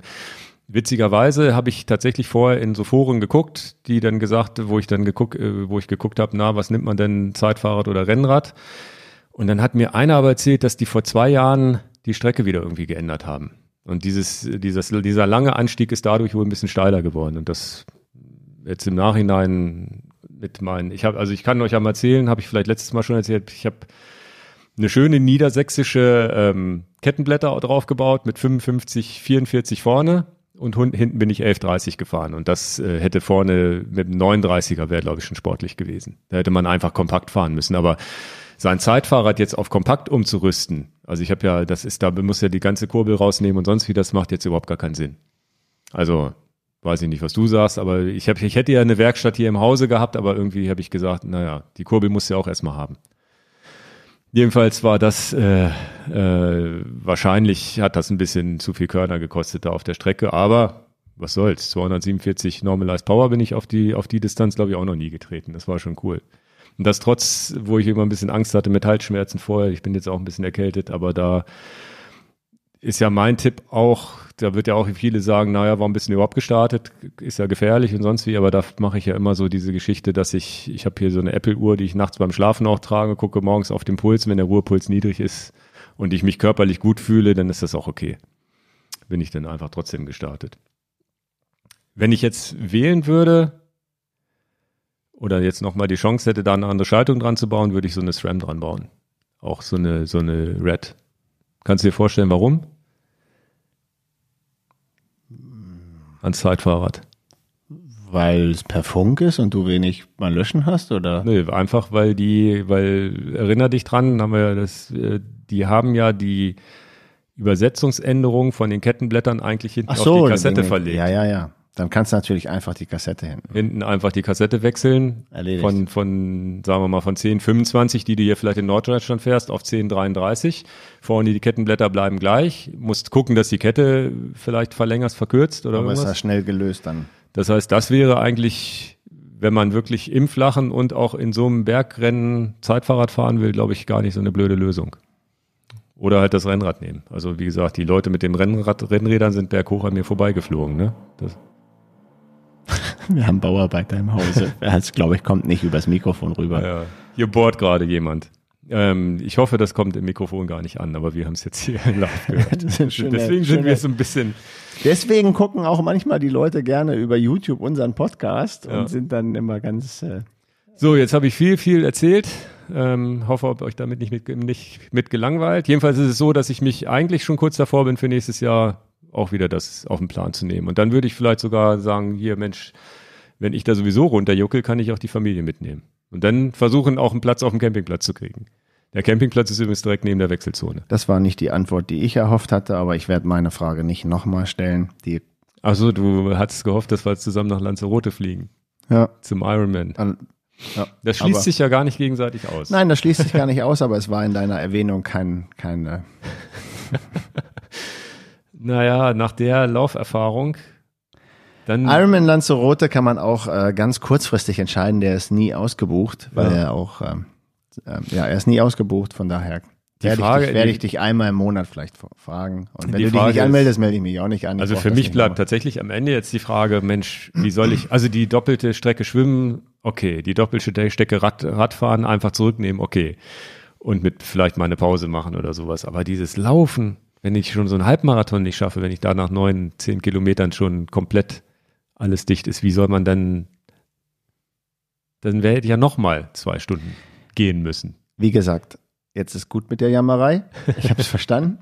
Äh, Sag einfach, ob du willst oder nicht. Wir gucken Und mal. wenn du sagst, ich will, dann haben, Früher oder später. haben wir jetzt im Podcast das alles Ja, ja. äh, abgespeichert. Ich sag dann auch, ich bin dabei, aber äh, ich brauche es jetzt auch nicht zum x-ten Mal. Ja, aber wenn, dann macht es halt so als Erlebnisreise Sinn und nicht als, als ergebnisorientierte Reise. Genau, das war ja das Allgäu generell nicht. Ne, es hat Spaß gemacht und das war auch das Ziel, Spaß Und ich zu finde, haben. ich finde wichtig, ähm, in unserem Podcast zumindest über diese Sachen zu berichten, die Freizeitgestaltung auch sind, nicht nur der reine Wettkampf. Deswegen bin ich Ja. auch so wissbegierig, wie ist die Landschaft, wie war das Genau. mit dem Schwimmen, mit den Leuten, Emotionen. Weil wenn wir alle kein Geld damit verdienen und ich weiß, dass das schöner ist, wenn man den Vierer Schnitt am Ende des oder einen Fünfer Schnitt laufen kann, statt irgendwie gehen, aber so wirklich interessiert es keine Sau. Nee. Hauptsache, du hast einen schönen Tag. genau. Also meine, ja das, meine liebsten Freunde, die ich habe, die fragen mich, jetzt ist ja vorbei, ich mache keine Wettkämpfe mehr, aber die haben mich dann früher gefragt, so unterscheidet man Freunde. Hast du eine tolle Zeit gehabt? Hast du ein tolles Wochenende Genau. gehabt? Genauso wie du berichtest. Allgäu war super, die Leute waren super, die Landschaft war super. Ich habe, obwohl ich gegangen bin, einen super Tag gehabt. Ich bin positiv, nicht negativ. Ja, ja. Und die entscheidende Frage fand ich früher immer, wie, wie ich dann meine Freunde äh, ähm, so einsortiere. Ähm, da merkt man zum Beispiel auch, dass man im Verein manchmal so, so Leute hat, die gar nicht zu dir passen, wo ich dann sage, ich will aus dem Verein raus, das ist gar nicht meine Welt. Freunde, mit denen man zur Schule gegangen ist oder, oder aus der Familie, meinen Vater oder auch jetzt meine Frau, die interessiert es doch gar nicht, welche Zeit ich gemacht habe. Das Interesse von der Familie oder von engen Freunden ist doch, hast du ein tolles Wochenende gehabt, hast du ein Erlebnis gehabt. Kommst Der Vereinskamerad will dann wissen, na, bist du eine Stunde geschwommen, du schwimmst doch sonst 50 Minuten, habe ich schon schlechte Laune. Ja, ja. Nerv mich doch nicht, Alter. Ja. Ist doch scheißegal, was Das ich stimmt. schwimme. Ja, ja. Und, und wenn ich eine Stunde 20 schwimme, weil ich mich verschluckt habe, ist doch auch völlig egal. Das ist das Schöne an dem Ding, das war das Schöne an Trondheim Oslo. Genau, genau. Das war, war, das war übrigens nicht so in Köln letztes Jahr, ja? weil da einfach die Strecke, die, die Radstrecke blöd war. Ne? Okay. Also die hatten, glaube ich, auch ein bisschen Pech, dass eine Parallelveranstaltung in der Innenstadt war. Normalerweise führt die auch da am Dom irgendwo vorbei.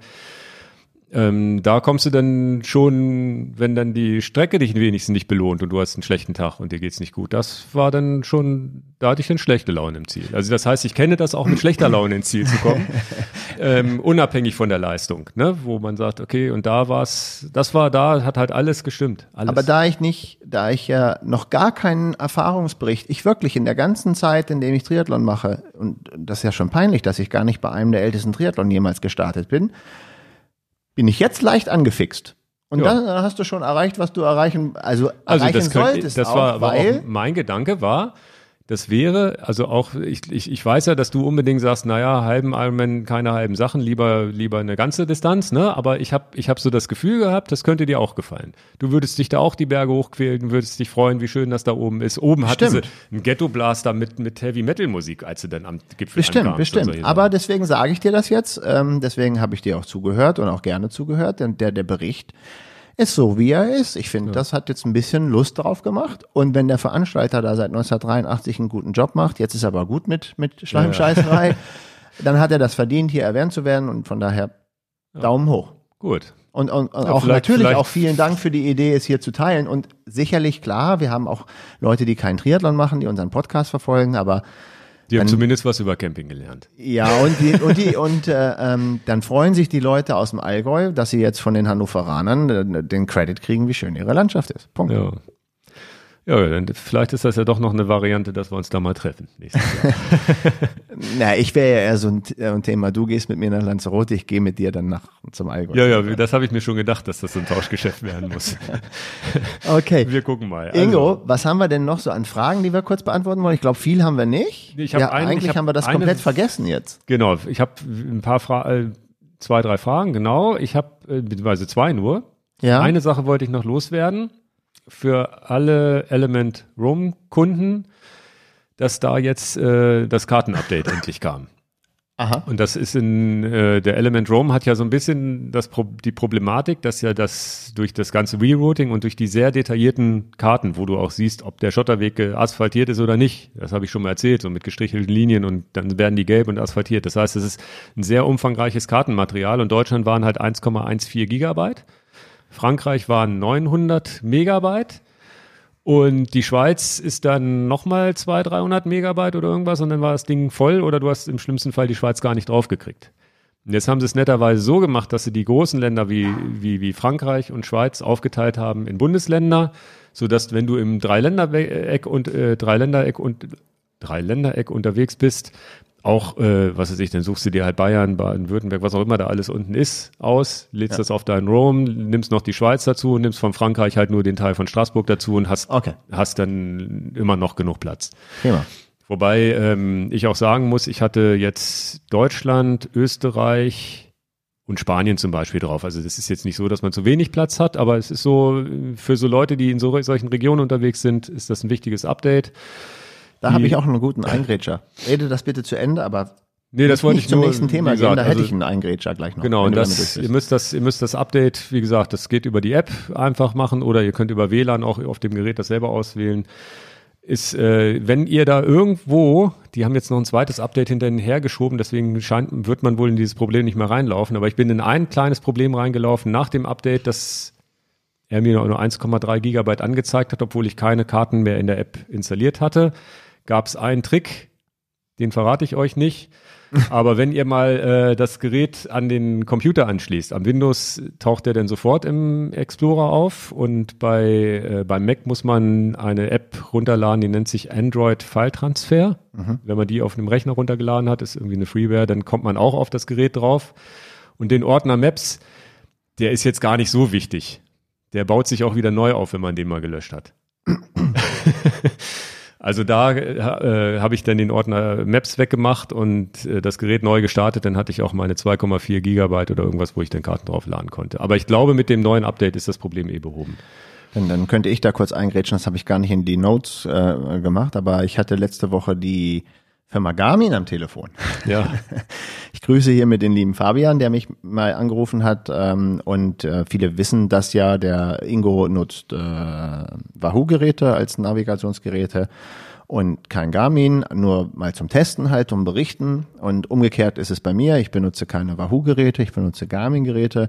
Von daher ist das eine ganz gute Arbeitsteilung äh, bei uns. Und dann hatte ich den Fabian von Garmin dran und den grüße ich hier mit auf diesem Weg. Der hört auch unsere Podcast gerne im Auto fand das alles gut, hätte aber so den Eindruck, dass vielleicht Garmin ein paar Sachen schlechter bei wegkommen bei uns. Ähm, und so ist es gar nicht gemeint. Es kommt nicht einer besser oder schlechter bei weg. Es sind unsere Erfahrungen, die wir machen und, und wir werden von keiner Firma für irgendeine Aussage bezahlt oder bestochen oder wie auch immer. Und ich äh, benutze auch gerne mein Garmin. Und dann hatte er mir gesagt, ja Mensch, denn du hast da so viele Probleme gehabt. Du hast im Podcast erzählt, dass du mobil nicht ganz schnell die Strecken von Komoot da draufkriegst. Da haben viele von euch schon drauf reagiert mir gesagt, es gibt ja eine IQ-App ähm, auf dem Garmin, wo du dann mit Komoot äh, verbinden kannst. Und jetzt kann ich live berichten von meiner Erfahrung, weil ich ja diese Gravel-Strecke geplant habe. Wenn darf ich machen, ne? Ja, ja. ja dann äh, äh, habe ich live die, die Strecke bei Komoot geplant, wie ich das mache. Und dann dachte ich, ja, okay, jetzt ist ja der super Moment, es mal mit einer neuen Version zu fangen, weil alle immer sagen, wie einfach das ist, auch beim, beim Garmin das äh, ähm, ohne Kabel am PC zu übertragen. Und dann kann ich euch sagen, wie blöd ich bin.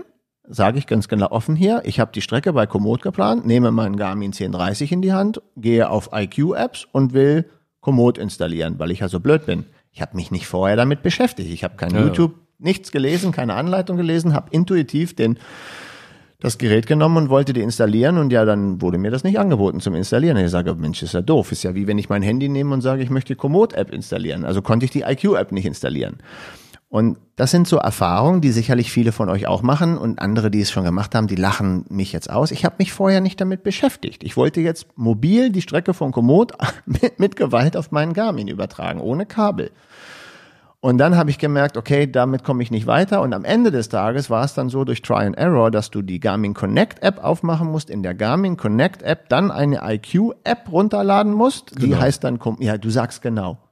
Merkst du, dass ich diesen Gedankengang total dämlich finde. Ich will keine Garmin Connect App aufmachen müssen und eine EIQ App runterladen, sondern ich möchte einfach nur die App auf meinem, auf meinem Telefon installieren und der Rest muss von alleine funktionieren. Ich will das nicht. Und dann habe ich aber gemerkt, okay, da war mein Gedankenfehler. Ich hätte von hinten rum gedacht, ich sage auf meinem Garmin, ich will die Komoot-App haben Ja, und ja. hätte von meiner Welt gedacht, und das ist ja vielleicht auch mal interessant, wenn das ein Softwareentwickler hört, dass dann im Prinzip das Telefon die App nachschiebt. Ja. Also so automatisch, so nicht. no, nicht das nur, man nutzt die Internetverbindung vom genau. Telefon. Man einfach, nutzt ne? die Internetverbindung vom Telefon und sagt, so, jetzt installiere ich jetzt auf. Das ist nicht schlimm. Ich habe es rausgekriegt, aber mein Gedankengang ohne Anleitung lesen wäre ein anderer Weg gewesen. Ich wäre nicht auf die Idee gekommen, diese Garmin Connect App aufzumachen. Jetzt habe ich das so gemacht, habe die IQ-App runtergenommen, habe das dann aufs Gerät äh, pa- gepackt und jetzt kommen aber folgende Sachen, die wirklich, das, das muss man wissen. Als nicht Unbegabter mit allen Passwörtern eingeben und etc., was man alles so machen muss, habe ich dafür 20 Minuten gebraucht. Und das war schnell. Das ging nicht in fünf Minuten. Bis ich alles eingerichtet hatte, bis alles automatisch läuft, ist zumindest zeitlich ein Fenster von 20 Minuten reingegangen. Jetzt ist die Sache safe. Jetzt habe ich das getestet. Jetzt plane ich eine Strecke bei Komoot, die ist sofort bei Garmin. Alles ist safe. Also jetzt bin ich auch in der glücklichen Situation, dass ich diese Umgebung habe, die easy ist. Ja. Wollte nur noch kundtun, der Weg, bis dann alles reibungslos funktioniert, ist nicht in zwei Minuten erledigt. Und gar nicht wenn man ein, genau, und wenn man nicht ein neuer, wenn man ein neuer Kunde ist, der diese Geräte gar nicht sofort durchschaut und beherrscht, Aber dauert mit es ein 20 bisschen. Minuten hast du mich ja eingeholt. Ich habe das ja im Urlaub gemacht, habe ich ja auch schon erzählt. Bei mir hat es eine Stunde gedauert, weil bei mir dieses, du musst ja auch, du musstest du auch in der Con Connect-App dich nochmal autorisieren bei Alles. Rot. Genau. Dieses Fenster kam bei mir nicht. Okay. Und ich habe probiert. Dann habe ich, es gibt auch eine Connect IQ-App von Garmin, die habe ich dann wieder weggelöscht, damit ich dachte, und, und es hat dann irgendwann hat's geklappt, ich weiß aber nicht warum. Jetzt, das ist aber auch Garmin tatsächlich. aber ähm, jetzt zu den positiven Sachen. Das kann ich dir jetzt auch sagen. Es wäre jetzt nicht mehr die Situation, wir machen eine neue Strecke auf Komoot schnell auf dem Telefon, planen das, wo der Wahoo-User definitiv überlegen ist. Jetzt bin ich auch in der Situation, ähm, kann ich ja auch sagen, nach dem Setup, dass ich plane kurz was bei Komoot, ähm, packe es einfach sofort auf den Garmin-Streckensache und was mir richtig, richtig gut gefallen hat, deswegen auch das wieder Positive an der Sache ist, ich möchte definitiv die Strecke offline auf meinem Garmin haben. Ja. Das definitiv, nachdem der Prozess gelaufen ist, möchte ich mein Telefon ausschalten. Also zumindest nicht abhängig sein von einer Verbindung zwischen Telefon und und und und äh, äh, 1030. Und da hatte ich Sorge, dass man im Prinzip diese Verbindung aufrechterhalten muss. Und dann gibt es da, fand ich super, im 1030 genau die Frage, möchtest du diese Karte offline haben? Das haben sie jetzt gerade neu erst. Und finde ich super, deswegen gibt's auch, was- es gibt auch immer die positiven Sachen und nicht nur irgendwas, was uns stört, sondern auch das, was gut ist. Das heißt, nachdem ich das alles gemacht habe, brauchst du dein Telefon nicht mehr, dann gehst du ganz klassisch, die Garmin-User wissen das, du gehst auf dein, deine Strecken, gespeicherte Strecken und dann findest du in den gespeicherten Strecken auch die Strecke, die du ursprünglich bei Komoot am Telefon oder am PC gespeichert hast. War nur, weil du das eben mit Rom sagst, Genau. ein Erfahrungsbericht und äh, Nee, nee, ist, ja- ist Habe ich auch jetzt interessant. Also das gedacht, ist, nutze ich ja, rein. Also bin ja ich mit, jetzt relativ zufrieden mit. deckt sich ja mit meiner Erfahrung, dass einfach diese Einrichtung nicht so zack, zack, zack geht, weil bei, bei, bei, das ist ja bei Wahoo der große Vorteil, App rein, Wahoo verbinden, fertig. Offline-Strecken hast du dann auch natürlich sofort.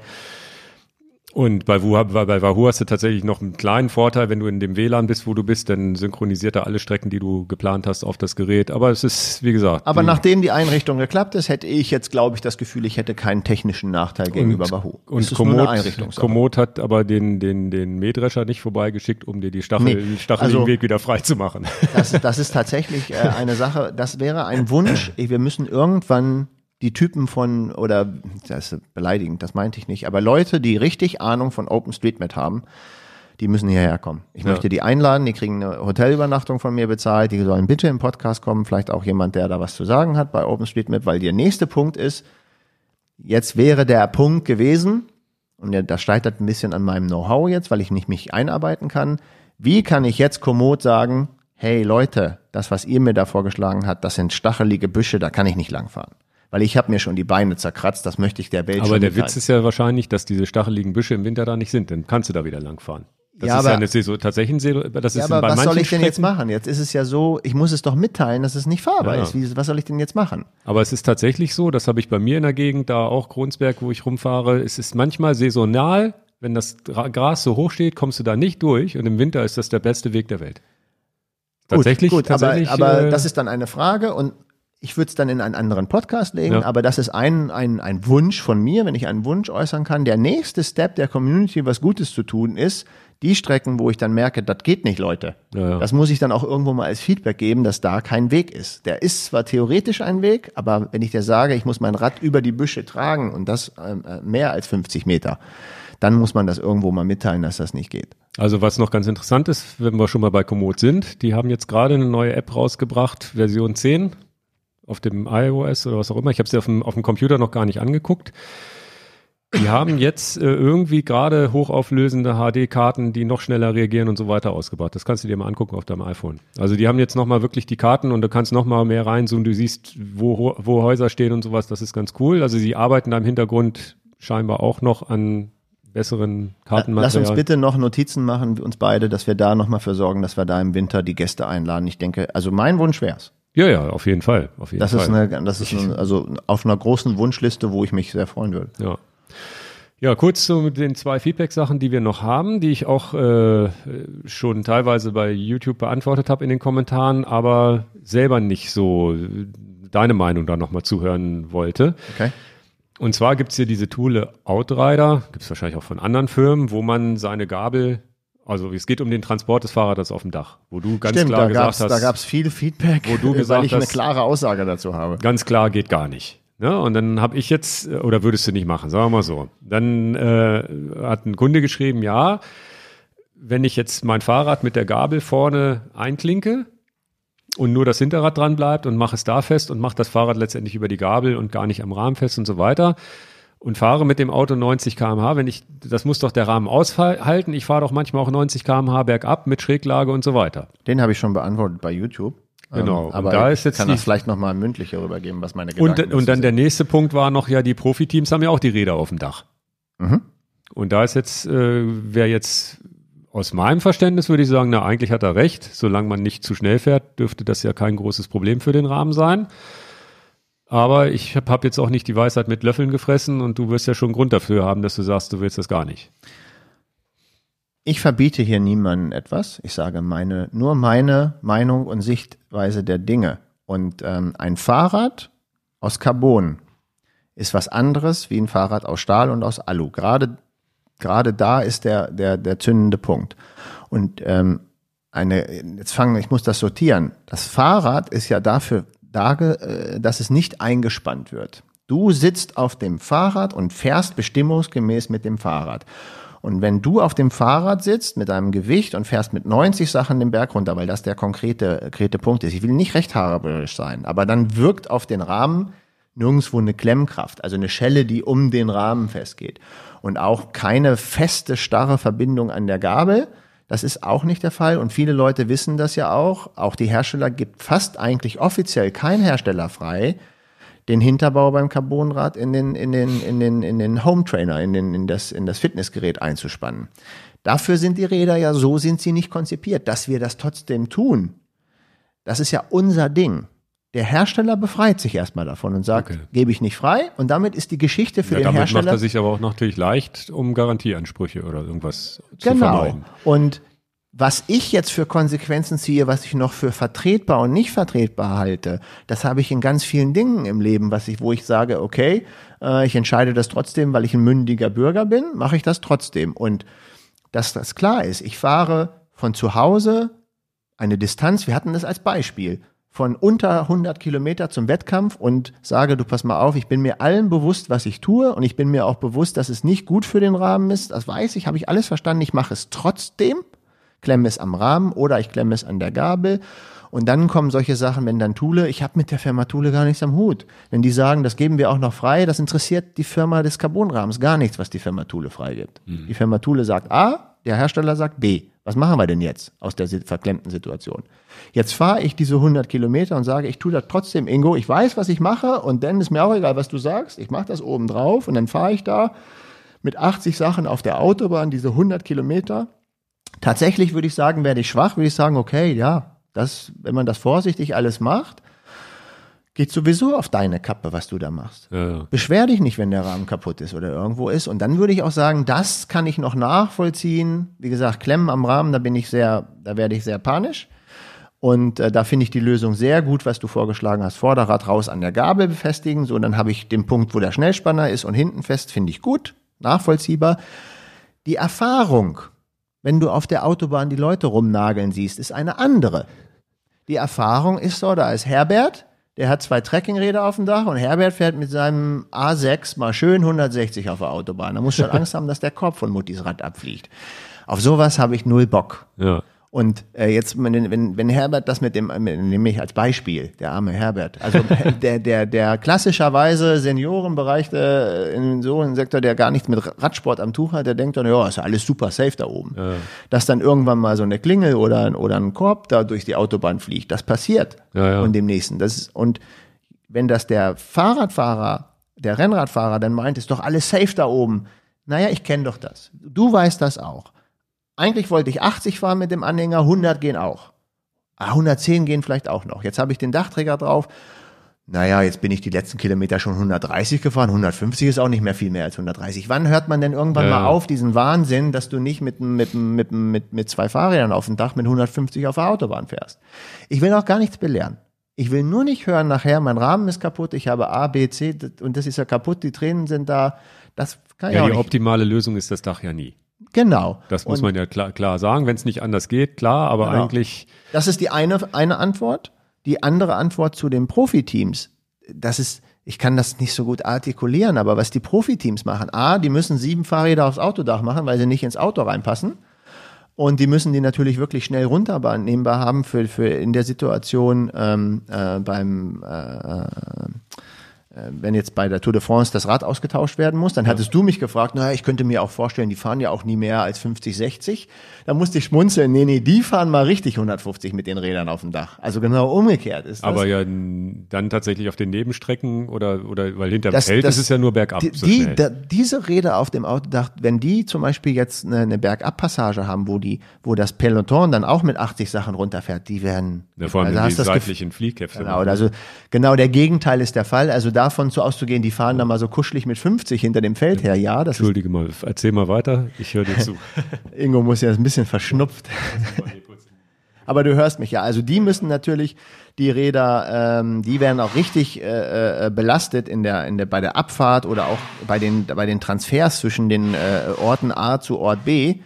Da fahren die Profiteams auch nicht mit 100 oder 120, die fahren auch mit 150. Ihr solltet vielleicht nur im Hinterkopf behalten, das kann man sich doch nicht als Vorbild nehmen ein Profiteam, dem Materialschaden eigentlich fast egal ist, weil dann liefert die Firma Pinarello, die Firma Cervelo, die Firma Specialized, die liefern einfach genug Zeug.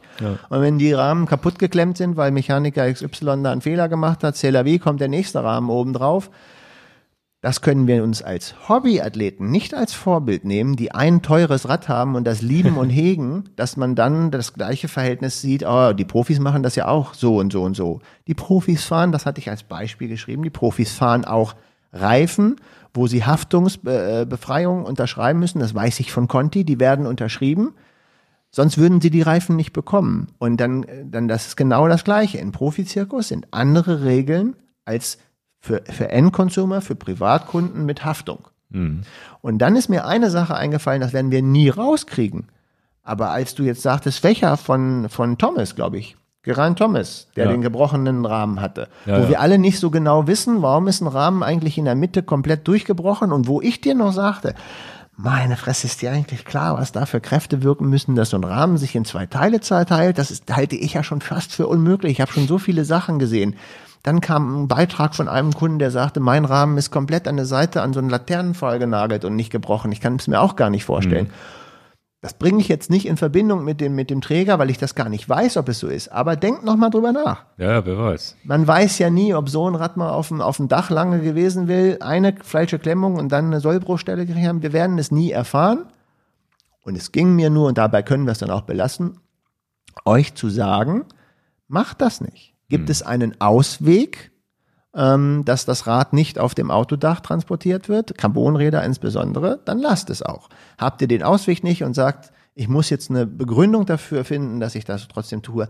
Mir privat ist es doch scheißegal. Ja, ja. Und im Notfall Ich halt, aber die, die Idee, das Rad sozusagen zu verpacken auf dem Dach, finde ich auch nicht doof. Die finde ich, also ich will jetzt meine eigene Idee nicht als grandios bezeichnen. Geht ja auch, genau. Finde ich gut. Ja, ja. Ne, pack es doch lieber in eine Radtasche und pack dann die Tasche auf. Und dann sind wir wieder safe. Damit klar ist, da haben viele Leute darauf reagiert, aber wenn man einen klaren Standpunkt hat, muss man das ertragen. ich ertrage das.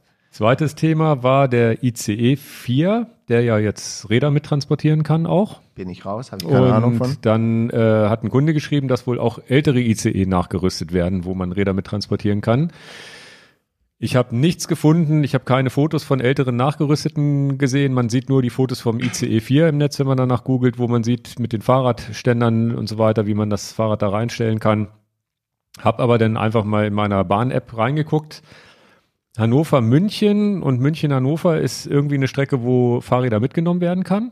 Das war, war mir so noch nicht bewusst und ich meine auch nicht, dass da nur die neuen ICEs fahren, sondern ich habe jetzt einfach mal so eine Suche gemacht jetzt äh, von Tag heute, heute wir Mittwoch und dann kamen gleich drei ICEs hintereinander weg, die, die hätten mein Rad mitnehmen können. Also das heißt, da gibt's jetzt wohl scheinbar auch irgendwie einen Fortschritt, dass die ICEs wohl auch nachgerüstet werden nach und nach. Was ich nicht, was ich dann noch, noch rausgefunden habe, nach Frankfurt ging nicht, beziehungsweise da fährt man nach Fulda, das ist glaube ich auch die Münchenstrecke und dann muss man mit dem Regionalexpress weiter. Das wäre jetzt also die Geschichte, nehme ich mein Fahrrad mit zum Flughafen mit dem Zug. Und Hannover, Berlin hat der, war der ICE jetzt gar nicht in der Auswahl. Da war nur IC und beim Intercity wusste man es ja, dass die, dass die Fahrräder mitnehmen. Aber das wollte ich jetzt nur noch mal ähm, hier auch erwähnt haben, weil wir da letztes Mal drüber gesprochen haben. Ich habe aber keine, wie gesagt, keine Bilder gefunden. Wenn einer mal so einen alten, nachgerüsteten ICE mitgefahren ist mit Fahrrädern, kann er vielleicht mal ein Foto schicken. Würde mich auf jeden Fall interessieren. Oder auf welchen Strecken die, die fahren. Das würde mich auch interessieren. Hannover, München ist ja zumindest schon mal was, wo man sagt, naja, wenn man da mal einen Geschäftstermin hat, kann man ja sein Rennrad mitnehmen. Das fände ich schon eine coole Sache. Gut, dann kommen wir zu unserem heute sehr kleinen Hauptthema mit den Reisezielen, wo wir gerne hinreisen, warum, wo wir es toll finden, wo wir es toll fanden, wo wir es toll finden werden, vielleicht. Ja, einfach nur ein Erfahrungsaustausch, damit Ja. ähm, es nicht zu, zu Genau. heftig wird, weil da gibt's Also dann, als erstes würde ich ja mal das Allgäu. Das haben wir jetzt behandelt. Das Allgäu können wir jetzt abhaken. Genau, also das Allgäu ist erledigt. Also wir, ich würde ja, ich würde ja mal darauf einzählen. Also ich habe so ein paar, paar Reiseziele, die ich schon angefahren bin. Dann könnte man ja vielleicht ein bisschen dazu erzählen, warum man das gemacht hat. Und du hast ja auch so ein paar Reiseziele. Willst du vielleicht anfangen? Ja, ähm, fange fang ich mal an. Ähm, ich würde grundsätzlich meine Reisen unterteilen wollen in die Vergangenheit trainingsorientierte Reiseziele. Mhm.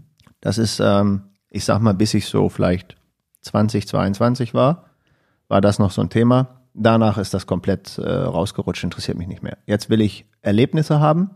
Ich möchte dahin reisen, wo es, äh, wo es vielleicht, was wir vorhin angerissen haben, den Erlebnischarakter hat. Ähm, die, äh, die trainingsorientierten Sachen als wirklich Athlet, der noch was konnte, so sage ich mal von 18 bis vielleicht 23, 24. Ähm, da war dann klassischerweise das Trainingsjager auf Mallorca, was man dann so gemacht hat, was ich äh, heutzutage auf gar keinen Fall mehr haben will in meinem Leben, diesen, diesen Stress, dieses abzureißen, aber das habe hab, hab ich halt gehabt und das war dann Mallorca und Lanzarote. Das waren meine Erfahrungen als wirklich Rad-Trainingslager Okay. Wo dann ganz klar mit mit Plan und und und ähm, mit Trainer und äh, mit Gruppe und, Und da war jetzt nichts mit Landschaft genießen. Genau, Das war einfach nur, aber war doch trotzdem toll, oder nicht? Natürlich war das toll, weil in der Zeit war es sowieso toll, wenn du Hannover verlassen konntest. Also es war, es hätte jetzt auch jede, jede andere äh, Sache auf der Welt sein können. Es hätte auch Sardinien sein können, Korsika sein können, aber nun war es Mallorca und Lanzarote. Das war natürlich toll, aber es war geprägt von dem ähm, verbissenen Gedanke, ich habe jetzt hier ein Trainingslager und so muss das ablaufen. Okay. Das heißt, da, ähm, das mache ich dann kurz, das war Mallorca und Lanzarote, die waren zu der Zeit angemessen und toll. Das und war das hat auch Triathlon? Okay, und wie war dann, ist das tatsächlich so, dieser Ablauf? Da muss man ein Hotel haben mit 50 Meter Bahn oder 25 Meter Bahn. Ganz klassisch, wie viele Leute von euch das heutzutage kennen, die Trainingslager buchen. Jetzt bin ich gar nicht mehr in der Szene drin, aber von früher kann ich euch das sagen, es ist ja, du brauchst gutes Essen, du brauchst eine gute Schwimmbahn, Du bist im Prinzip die 14 Tage, bis, bis, die, die du da bist, reißt du halt also gigantische Mengen an, an Radkilometern ab und auch Schwimmkilometer. Laufen Ähm, ja, laufen nicht ganz so viel. Okay. Ne, weil das, da spielen die zwei Wochen gar nicht so einen riesen, riesen Punkt. Aber beim Radfahren ist natürlich klar, kriegst du in zwei Wochen ähm, eine Impfung von 1800 Radkilometer, das ist gut. Dann hast du eine richtige Impfung mal. ne, ist ja klar. Und beim Schwimmen ist es ja so, es belastet dich nicht sehr. Laufen belastet dich schon sehr. Aber das ist jetzt was, was du im Leben nicht mehr machen würdest, Äh, wahrscheinlich. ne? Also wäre für mich ähm, völlig, ähm, also wir kommen dazu, dass wir, das ist ein guter Punkt, was wir jetzt für Urlaube machen und wie wir es jetzt unterscheiden, aber das ist die, die Kategorie eins. Suche ich dieses, ähm, dieses Trainingslager, möchte ich das haben, weil ich mich wirklich leistungsmäßig verbessern will, dann finde ich nach wie vor Mallorca als gute, gute Möglichkeit, weil es ja unendlich viele Reiseveranstalter geben, die dir die Möglichkeit geben, so ein Trainingslager zu buchen Schneller Flug. schneller Flug und Mallorca ist auch eine schöne Insel. Sie ist mir ein bisschen zu voll geworden. Das ist meine persönliche Meinung. Als äh, jemand, der etwas mehr Geld zur Verfügung hat, äh, finde ich tatsächlich ähm, dass, äh, den Club La Santa, den ich selber schon vor zig Jahren erfahren habe, äh, auf Lanzarote sehr gelungen. Ich habe mein, jetzt sind wir bei den persönlichen Sachen, wir werden von denen ja ähm, nicht, das ist ja nur meine Meinung. Ich bezeichne das immer als Sportknast, weil es liegt auf äh, Lanzarote ähm, relativ auf der anderen Seite, wo Puerto del Carmen, wo der, äh, wo der Flughafen ist und Playa Blanca und Costa Teguise auf der einen Seite und genau auf der anderen Seite, ganz abgelegen, ist dieser Club La Santa. Wenn ich konzentriert schwimmen will, wenn ich da mein Training machen will, all das, was ich beschrieben habe, finde ich das spitzenmäßig, äh, richtig gut. Die haben jetzt richtig nachgelegt mit Schwimmbahnen, also für den Schwimmer ein Traum. Unendlich viele 50 Meter Schwimmbahnen. Du kannst da abreißen, was du willst. Sie haben sogar eine Tartanbahn äh, für den Leichtathletik-Sache, wenn du da irgendwelche kleinen Laufeinheiten machen willst oder Laufschuh ABC, äh, Lauf ABC. Alles das ist dort super. Tr trotzdem sage ich dazu, ich habe das Gefühl, ich bin im, im Sportknast, weil es so, ein, so, ein, so eine Art, ja, ich hätte schon gesagt, wie so ein Alcatraz für Sportler. Und es ist sehr preisintensiv, es ist sehr teuer, wollte ich sagen. Und das muss einem klar sein, das finde ich gut. Ich weiß, dass viele von denen jetzt nach, äh, andere Leute nach äh, Fuerteventura gehen. Da gibt es, ich meine, der Club heißt Pla Playitas, ich will es jetzt nicht falsch sagen, aber da habe ich keine persönlichen Erfahrungen mehr, weil das ist äh, nach meiner aktiven Zeit auf, auf mich zugekommen. Aber ich weiß, dass viele unserer Kunden dort sind und auch viele Freunde fahren da dahin und finden das gut. Äh, zu Fuerteventura kann ich dann noch was sagen, wenn ich zu den, zu den Inseln komme, die mich äh, privat äh, jetzt als Freizeitgestaltung interessieren. Das sind meine beiden Tipps, die ich hätte. Also wer ein bisschen Geld locker machen kann, hat das sicherere Wetter äh, auf Lanzarote definitiv. Mallorca ist dann noch ein kleines äh, Risiko mit den Sachen. Ja gut, das ist aber auch wahrscheinlich eine, eine Jahreszeitengeschichte, weil ich glaube, Lanzarote kannst du auch im Februar, Januar schon hinfliegen. Lanzarote ist 365 Tage okay. Und, Und- Mallorca ist natürlich klar, da kannst Kann du. im Januar auch Glück haben, kann im Januar auch Pech haben. Ne? ja, aber ich habe doch tatsächlich auch mal einen Urlaub auf Mallorca verbracht mit Schnee. Okay. Auch im Frühjahr. Ja, also da muss man dann- auch schon wirklich Glück haben. Ja, es ne? gab 25 Jahre kein Schnee. Herr Miesen reist an. Schnee. Aber das ist Geschichte, deswegen äh, kann ich da jetzt nicht mehr viel beisteuern, weil es mich auch nicht, also weil es mich auch Aber das sind jetzt Inseln, wo du nicht mehr hinfliegen würdest mit dem Fahrrad mit deinen, also so wie wir es jetzt mit, mit La Palma, wo was ja unsere Lieblingsinsel ist, können wir ja schon mal vorwegnehmen. Also das heißt, du würdest jetzt nicht auf die Idee kommen, ach, Olaf, äh, Ingo, wollen wir mal nach Mallorca fliegen oder nach. Lanzarote oder nach Fuerteventura? Also Lanzarote schon, Mallorca never. Okay. Habe ich so abge, abgeritten. Ich kenne jeden, jede Kurve mit Vornamen auf Mallorca. Ich habe so viele Inselrunden auf Mallorca gedreht. Das ist nicht, das soll nicht abwertend für Mallorca sein. No Aber way. Es ist das- eine sehr Du kennst schöne. das halt aus ich, dem FF und hast kein, aber du kennst doch La Palma auch aus dem FF. Und da ist genau der Unterschied und das, deswegen machen wir ja den Podcast. Jetzt bin ich ja geswitcht. Ich bin ja gar kein Athlet mehr. Ich bin gar kein Sportler mehr. Ich bin Genussmensch. Ich möchte Sachen aufsaugen, Spaß haben, genießen, Landschaft genießen und ähm, das kann ich natürlich auf dieser, deswegen, ich nenne sie jetzt mal diese Abenteuerinsel La Palma. Da kann ich noch 20 Mal hinfliegen und habe Abenteuer. Und, und auch, ich habe euch ja minimal infiziert damit. Die Frage ist aber, warum? Warum? Ja. ist- ja. weil es eben keine klassische Insel ist, um ein Trainingslager zu machen, weil sie so bekloppt steil ist, dass, das würde dir jeder Trainer würde dir verbieten, dort Trainingslager zu machen, weil es geht entweder 20 Prozent, ah, nicht 20, aber es geht ja ständig steil hoch, 15 Prozent ist ja wirklich schon ein Witz. Und dann wieder runter. Und du kannst ja gar nicht mal sagen, ich fahre mal so ein Hunderter Es geht gar nicht. Hunderter sind immer gleich zweieinhalb bis 3000 Genau, Höhenmeter. wenn wir einen Hunderter auf La Palma machen, haben wir auch irgendwie zweieinhalb, dreitausend Ja, ja. Höhenmeter gemacht und dann, äh, das ist also für sinnvolles Training die bekloppteste Insel. Ja, aber jetzt, wenn ich jetzt äh, aus meiner Mallorca-Sicht, ich bin, habe jetzt natürlich erst im höheren Alter angefangen, da mal Rad zu fahren, als aber auch immer nur so im, im, im ja, mit Familie hingeflogen und ich bin zwei, drei, vier Mal mit dem Rad ausgefahren. So ganz Insel. doof ist es auch nicht. Nein, eine schöne, n- Ja, also nein. schon schön und auch, auch schon, du hast da wirklich schöne Nebenstrecken und natürlich, ein- eins ist ganz klar, ich fahre da genau wie auf La Palma nur in den Bergen rum. Genau. Das, das, ich habe das ja auch gesagt, aber jetzt hast du auch selber die Antwort gegeben. Du fliegst nach La Palma mit Familie als Erlebnischarakter und genießt die Insel. Na, das ist eine ganz tolle Insel. Ja. Brauchen wir doch nicht besprechen. Aber La Palma ist eine andere Liga. Also die Kanaren grundsätzlich ist eine andere Liga. Das Wetter ist in der Regel immer super. Und ich kenne ja auch tatsächlich nur Lanzarote, Fuerteventura und La Palma. Gran Canaria kenne ich nur vom Hafen, weil ich da einmal ähm, gesegelt bin. Sonst kenne ich Gran Canaria gar nicht. Und Teneriffa kenne ich auch nur vom Hörensagen. Von daher kann ich da nichts zu beisteuern. Ich weiß, dass da viele Radfahrer sind. Aber La Palma ist die Underdog-Insel. Sie ist nicht besonders lang, sie ist nicht besonders breit, aber sie ist extrem steil. Und sie hat halt 2400 Meter als höchsten Punkt und du kannst halt, das kann sicher jeder an den Ja, Haaren, das aber ist, das ist halt- natürlich schon alleine was, Ne, das was ist du ein sonst, Highlight. was du sonst im, im Winter gar nicht machen kannst, weil die Alpen voller Schnee liegen. Und es ist, äh, was, was ich noch als Unterschied feststelle, so schö schön ich Mallorca Radfahren finde. Ich bin unsicher, ob ich jetzt einfach für einen Radurlaub dahin fliegen würde ohne Familie. Weil mit Ja. Familie fahre ich, was weiß ich, drei, vier, manchmal vielleicht auch mal fünf Stunden Rad, aber sonst den Rest des Tages machen wir irgendwas Schönes da. Alles Genau. super. Und La Palma fahre ich ja wirklich explizit zum Radfahren hin. Und was ich tatsächlich als ganz großen Unterschied noch sehe, ist, dass La Palma nach unser- unserem Podcast wahrscheinlich nicht mehr, aber bisher immer relativ touristenarm noch war. Das ja, heißt, das ist natürlich der Nachteil von da so einem fliegen Podcast. zwar so ein paar Touri-Bomber hin und in einem sitzen auch wir, aber es ist relativ, verläuft sich gut auf der Insel, viele wandern, dann gibt es ein paar Mountainbiker und es gibt, äh, was, was, was weiß ich, vielleicht zehn Rennradfahrer auf der Insel, während wir da sind.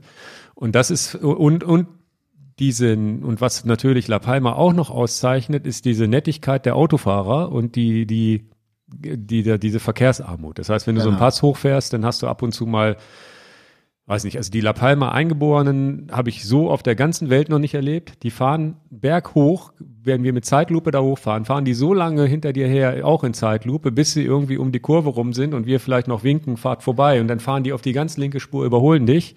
Leider machen das die Mietwagenfahrer aus Deutschland natürlich nicht so, aber das ist was, was du natürlich, was ich natürlich auch jetzt, als ich in Südtirol war, so nicht erlebt habe. In Südtirol, die Italiener fahren alle so ein Stück an dir vorbei. Ne? Also das ist auch ein, natürlich was, wo man sagt, okay, wie toll ist das da? Ne? Ich hatte mal einen Kommentar gelesen zu unseren, unseren La Palma-Videos. Mann, da will ich nie wieder hin. Die Einheimischen haben oder die Busfahrer haben mich so bedrängt und so. Es gibt immer diese einmal Ausnahmesituation, die dann komplett hochgebauscht wird. Die verstehe ich auch. Ja, ja, das kann immer Jetzt passieren. bin wir, ne? jetzt bin ich über 20 Mal auf La Palma gewesen und unterschreibe genau das, wie du es gesagt hast. Es ist Also wir spannend. wir haben da vielleicht einen von 100, der Scheiße fährt, Entschuldigung, und nicht 20 von 100. Also wir haben einfach eine, das ist ja eine Wahrscheinlichkeitsrechnung mathematisch, wie du es sehen musst. Ne? Das, ja, okay, aber Also La Palma ist halt eine Abenteuerinsel, hat Ja. mit Trainingslager überhaupt nichts zu tun, ist totaler Quatsch. Ja. Der Vorteil, warum dort wenige Radfahrer sind oder Rennradfahrer, äh, weil die Insel zu anstrengend ist durch ihre Topografie. Deswegen hast du wenig Rennradfahrer. Das Gute an den, an den Mountainbikern, das ist ja eine sehr beliebte Mountainbike-Insel, La Palma, Genau. dass die Mountainbiker du ja auch gar nicht siehst, weil die fahren die Lavaberge runter. Ähm, das heißt, du kommst mit denen auch nicht in Berührung. Und ähm, für, für Mountainbiker, die den Berg runterfahren, die werden ja fast alle hochgeschattelt und fahren dann runter, also Downhiller.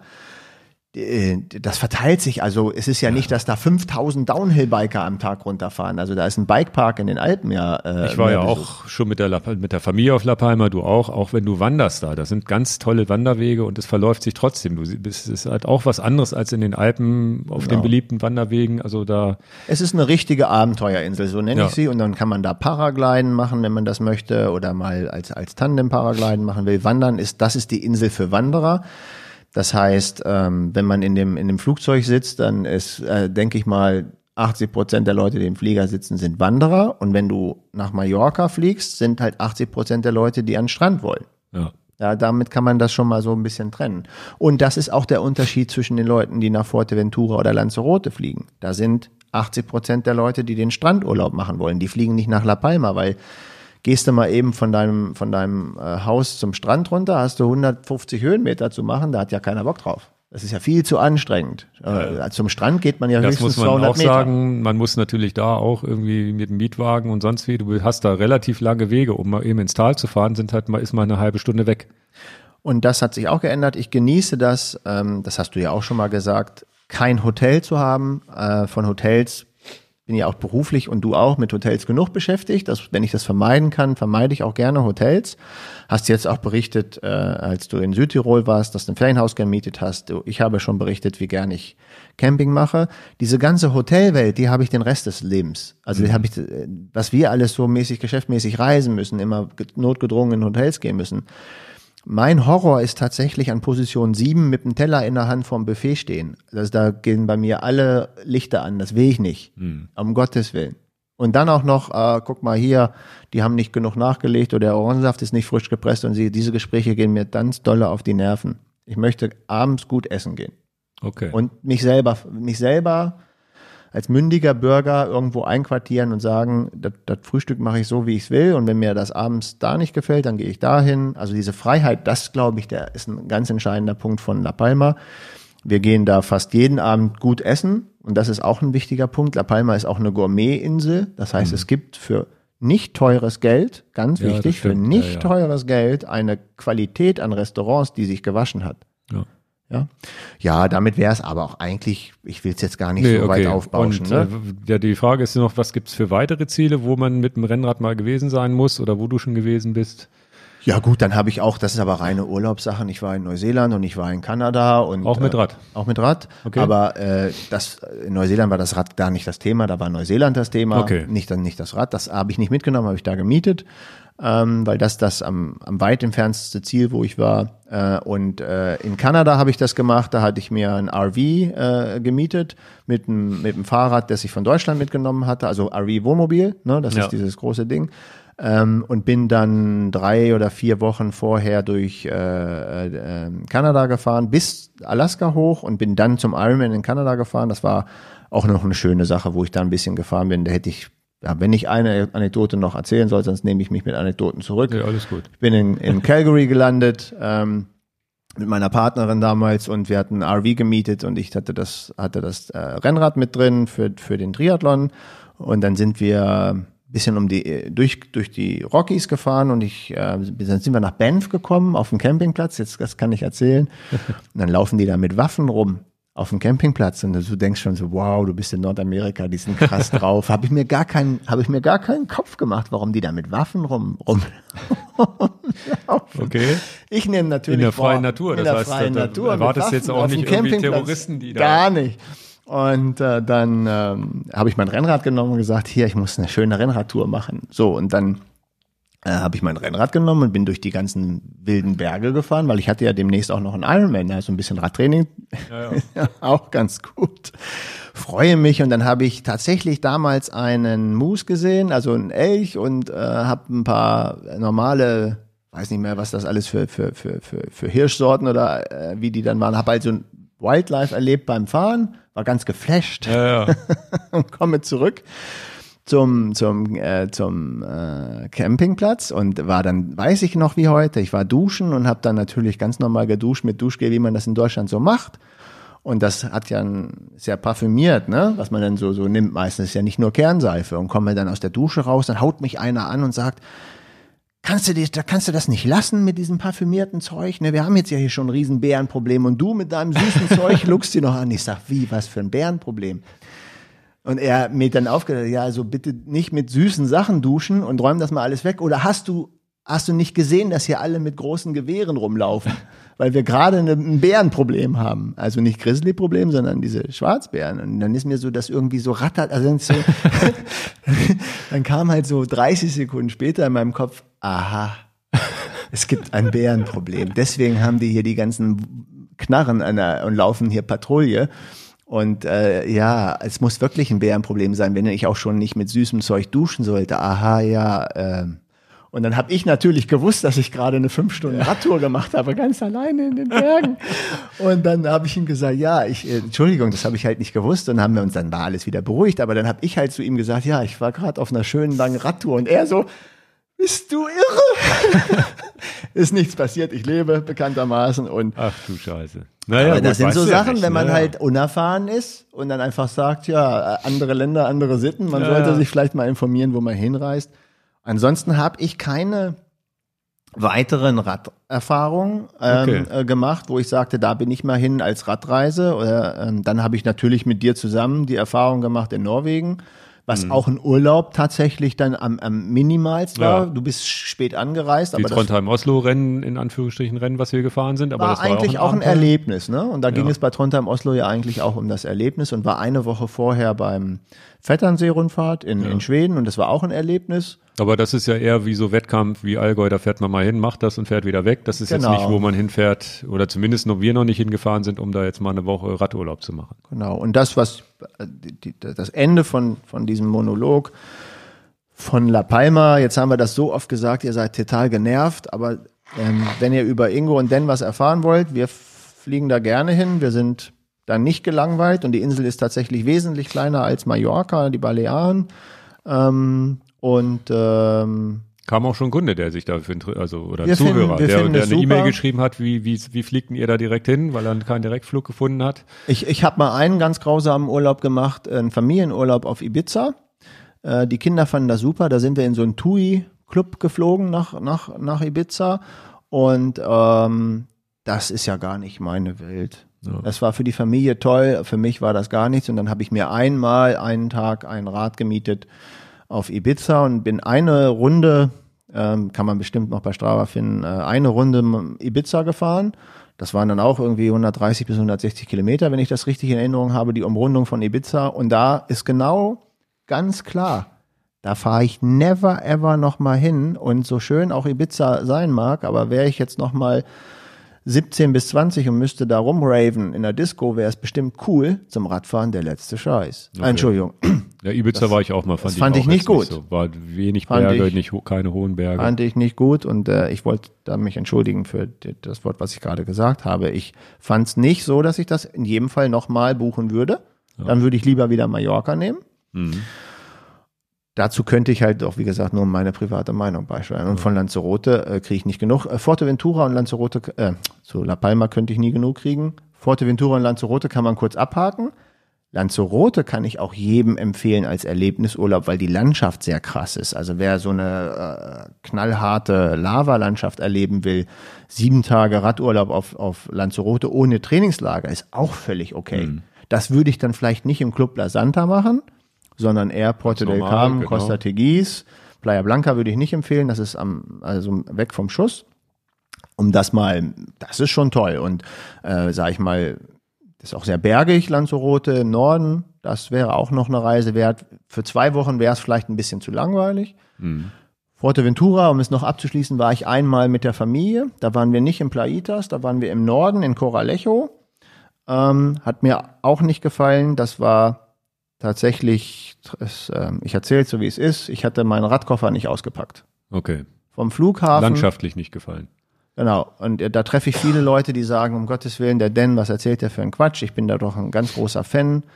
Wir sind gelandet in, in Fuerteventura und dann sind wir nicht in den Süden gefahren mit dem Mietwagen, sondern ich hatte das, den, den Koffer eingepackt ins Auto. Wir sind nach Coralejo gefahren im Norden und ich hatte mir dann so die Landschaft angeguckt in Fuerteventura und bin natürlich ein verwöhntes Kind viel, mhm. viel La Palma und viel Lanzarote gewesen und dann siehst du diese, dieser immense Wind und flach und dann kommt dieser lange Sandstrand, der für Kitesurfer super ist, aber eben für mich total abtörend war. Und äh, da ist meine Frau immer noch sauer auf mich, dass ich den Radkoffer gar nicht ausgepackt habe. Weil dann habe ich umgeschaltet und habe gesagt, das tönt mich total ab als Radfahren. Da bin ich ein verwöhnter Kind. Dann haben wir wirklich Familienurlaub nur gemacht und ich war nicht ein einziges Mal Radfahren. Aber Schwimmen, glaube ich, ne? Schwimmen war gut. Und äh, natürlich ist es auch völlig okay, wenn der Papa sich komplett auf die Kinder konzentriert. Naja, klar. Aber das war so, also von okay. Fuerteventura, das, das war ja, sicherlich ein Nachteil, dass ich vorwiegend im nördlichen Teil war von Fuerteventura, hat mich gar nicht okay. begeistert. Na, da war ich, also La, La, äh, wie heißt es jetzt, Lanzarote, Fortventura war ich beides noch nicht. Ich kenne halt nur La Palma unten. Nochmal zu der Fliegerei, die der Kunde ja auch angesprochen hat. Wir fliegen, man muss einrechnen da unten, das dauert halt fünf Stunden dahin zu fliegen. Ja, das ist auch nicht jedermanns Sache. Das ist natürlich ein Nachteil gegenüber so Malle, wo man mal eben in zwei Stunden rüberballert. Ähm, aber im Winter, ich habe das, ich habe ja meine Reiseziele auch mal aufgeschrieben. Das sind so die die Winter-Herbstziele sind bei uns tatsächlich auch Mallorca, aber als Familie und ich und der Papa fährt dann ab und zu mal, wenn es passt und wenn es nicht passt halt nicht.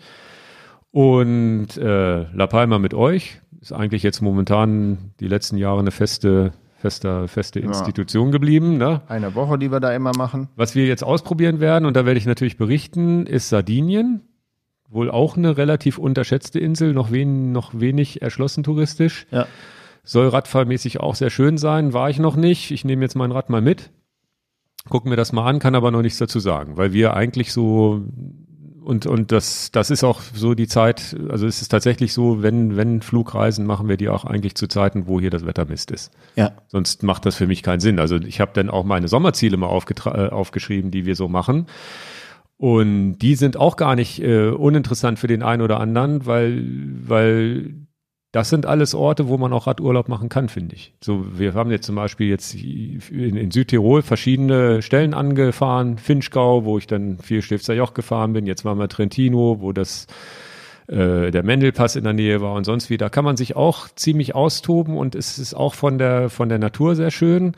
Mit den Gravelbikes kommt man auch von den Hauptstraßen auch mal gut weg äh, in, in verkehrsärmere Geschichten. Ein Nachteil hat die italienische Seite tatsächlich, finde ich, die Italiener fahren halt wirklich, weiß nicht, die fahren halt wirklich, also die lassen halt keine anderthalb Meter. Ne? Also mhm. wenn du Glück hast, lassen sie einen Meter und wenn Gegenverkehr kommt, ist auch egal, überholen sie dich trotzdem. Das nervt schon manchmal ein bisschen. Das ist was, aber es ist, äh, man kann da auch so ein bisschen ausweichen über so Nebenstrecken und sowas. Das ist, ist ganz cool und so ein, und so ein, natürlich äh, liebe ich auch die, die Pässe, die über 2000 Meter gehen, wie zum Beispiel Stilfser Joch, wie, wie auch ja. das Timmelsjoch, was verkehrsmäßig auch nicht so toll war, aber es ist natürlich trotzdem krass da oben zu sein und zu fahren. Ne? Also das ist für mich was, was ich im Sommer toll finde und dann mache ich meine paar Touren da und, und den Rest natürlich mit der Familie auch. Allgäu, tatsächlich haben wir auch mal einen Urlaub gemacht, da war ich aber mit dem Mountainbike unterwegs, da bin ich nur so Mountainbike-Strecken gefahren. Allgäu fand ich, zumindest die Ecke, wo wir waren, rennradmäßig auch nicht ultra interessant. Da wäre jetzt mit dem Gravelbike, glaube ich, wäre es schon cooler. Mal Asphalt, mal so ein bisschen, da gibt es natürlich viele Wege, die so über Hügel und, und so feldwegmäßig fahren.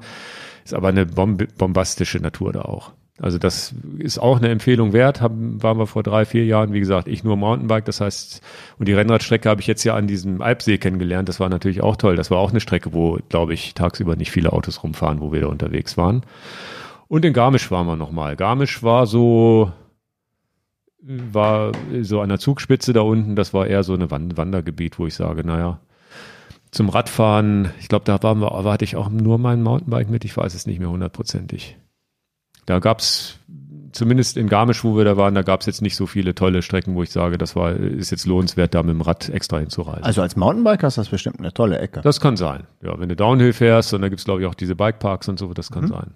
Aber für, für mich als Rennrad, Gravel oder so war jetzt. Ich hatte ja mal okay, aber die Tour über die Alpen gemacht und muss auch sagen, im Sommer Südtirol der Knaller. Ja, also würde ich auch sagen, ja. Leute, Dafür muss man vielleicht keine Flugreise. War auch, wollte bestätigen, wie gut ich Südtirol genau. fand.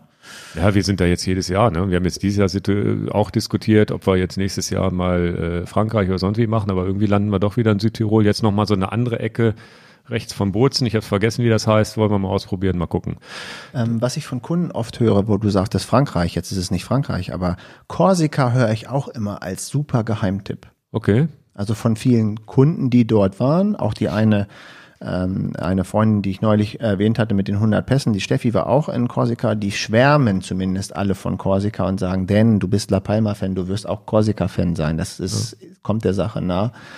War ich auch noch nie, also wäre auch noch mal, wollte das nicht, nicht, nicht, äh, nicht unterbrechen mit Sardinien, aber Korsika scheint auch noch mal ein Ziel wert zu sein. Ja, okay. Ja, muss ich mir im Hinterkopf behalten. Und das ist ja auch, das sind so, sowas wie, wie Sardinien und Mallorca sind für mich so diese Herbstdinger, ne? Da mhm. will ich keine fünf Stunden fliegen genau. und ich, hier ist das Wetter schon doof oder es ist früh im Frühjahr noch doof und das ist ja dann schon. Und, und das ist natürlich ein Killer-Argument für Mallorca, ne? Ja. Es gehen viele Flieger. Einfach hin. mal ein bisschen ist, Sonne. Ist anderthalb und, Stunden und du bist da. Ja.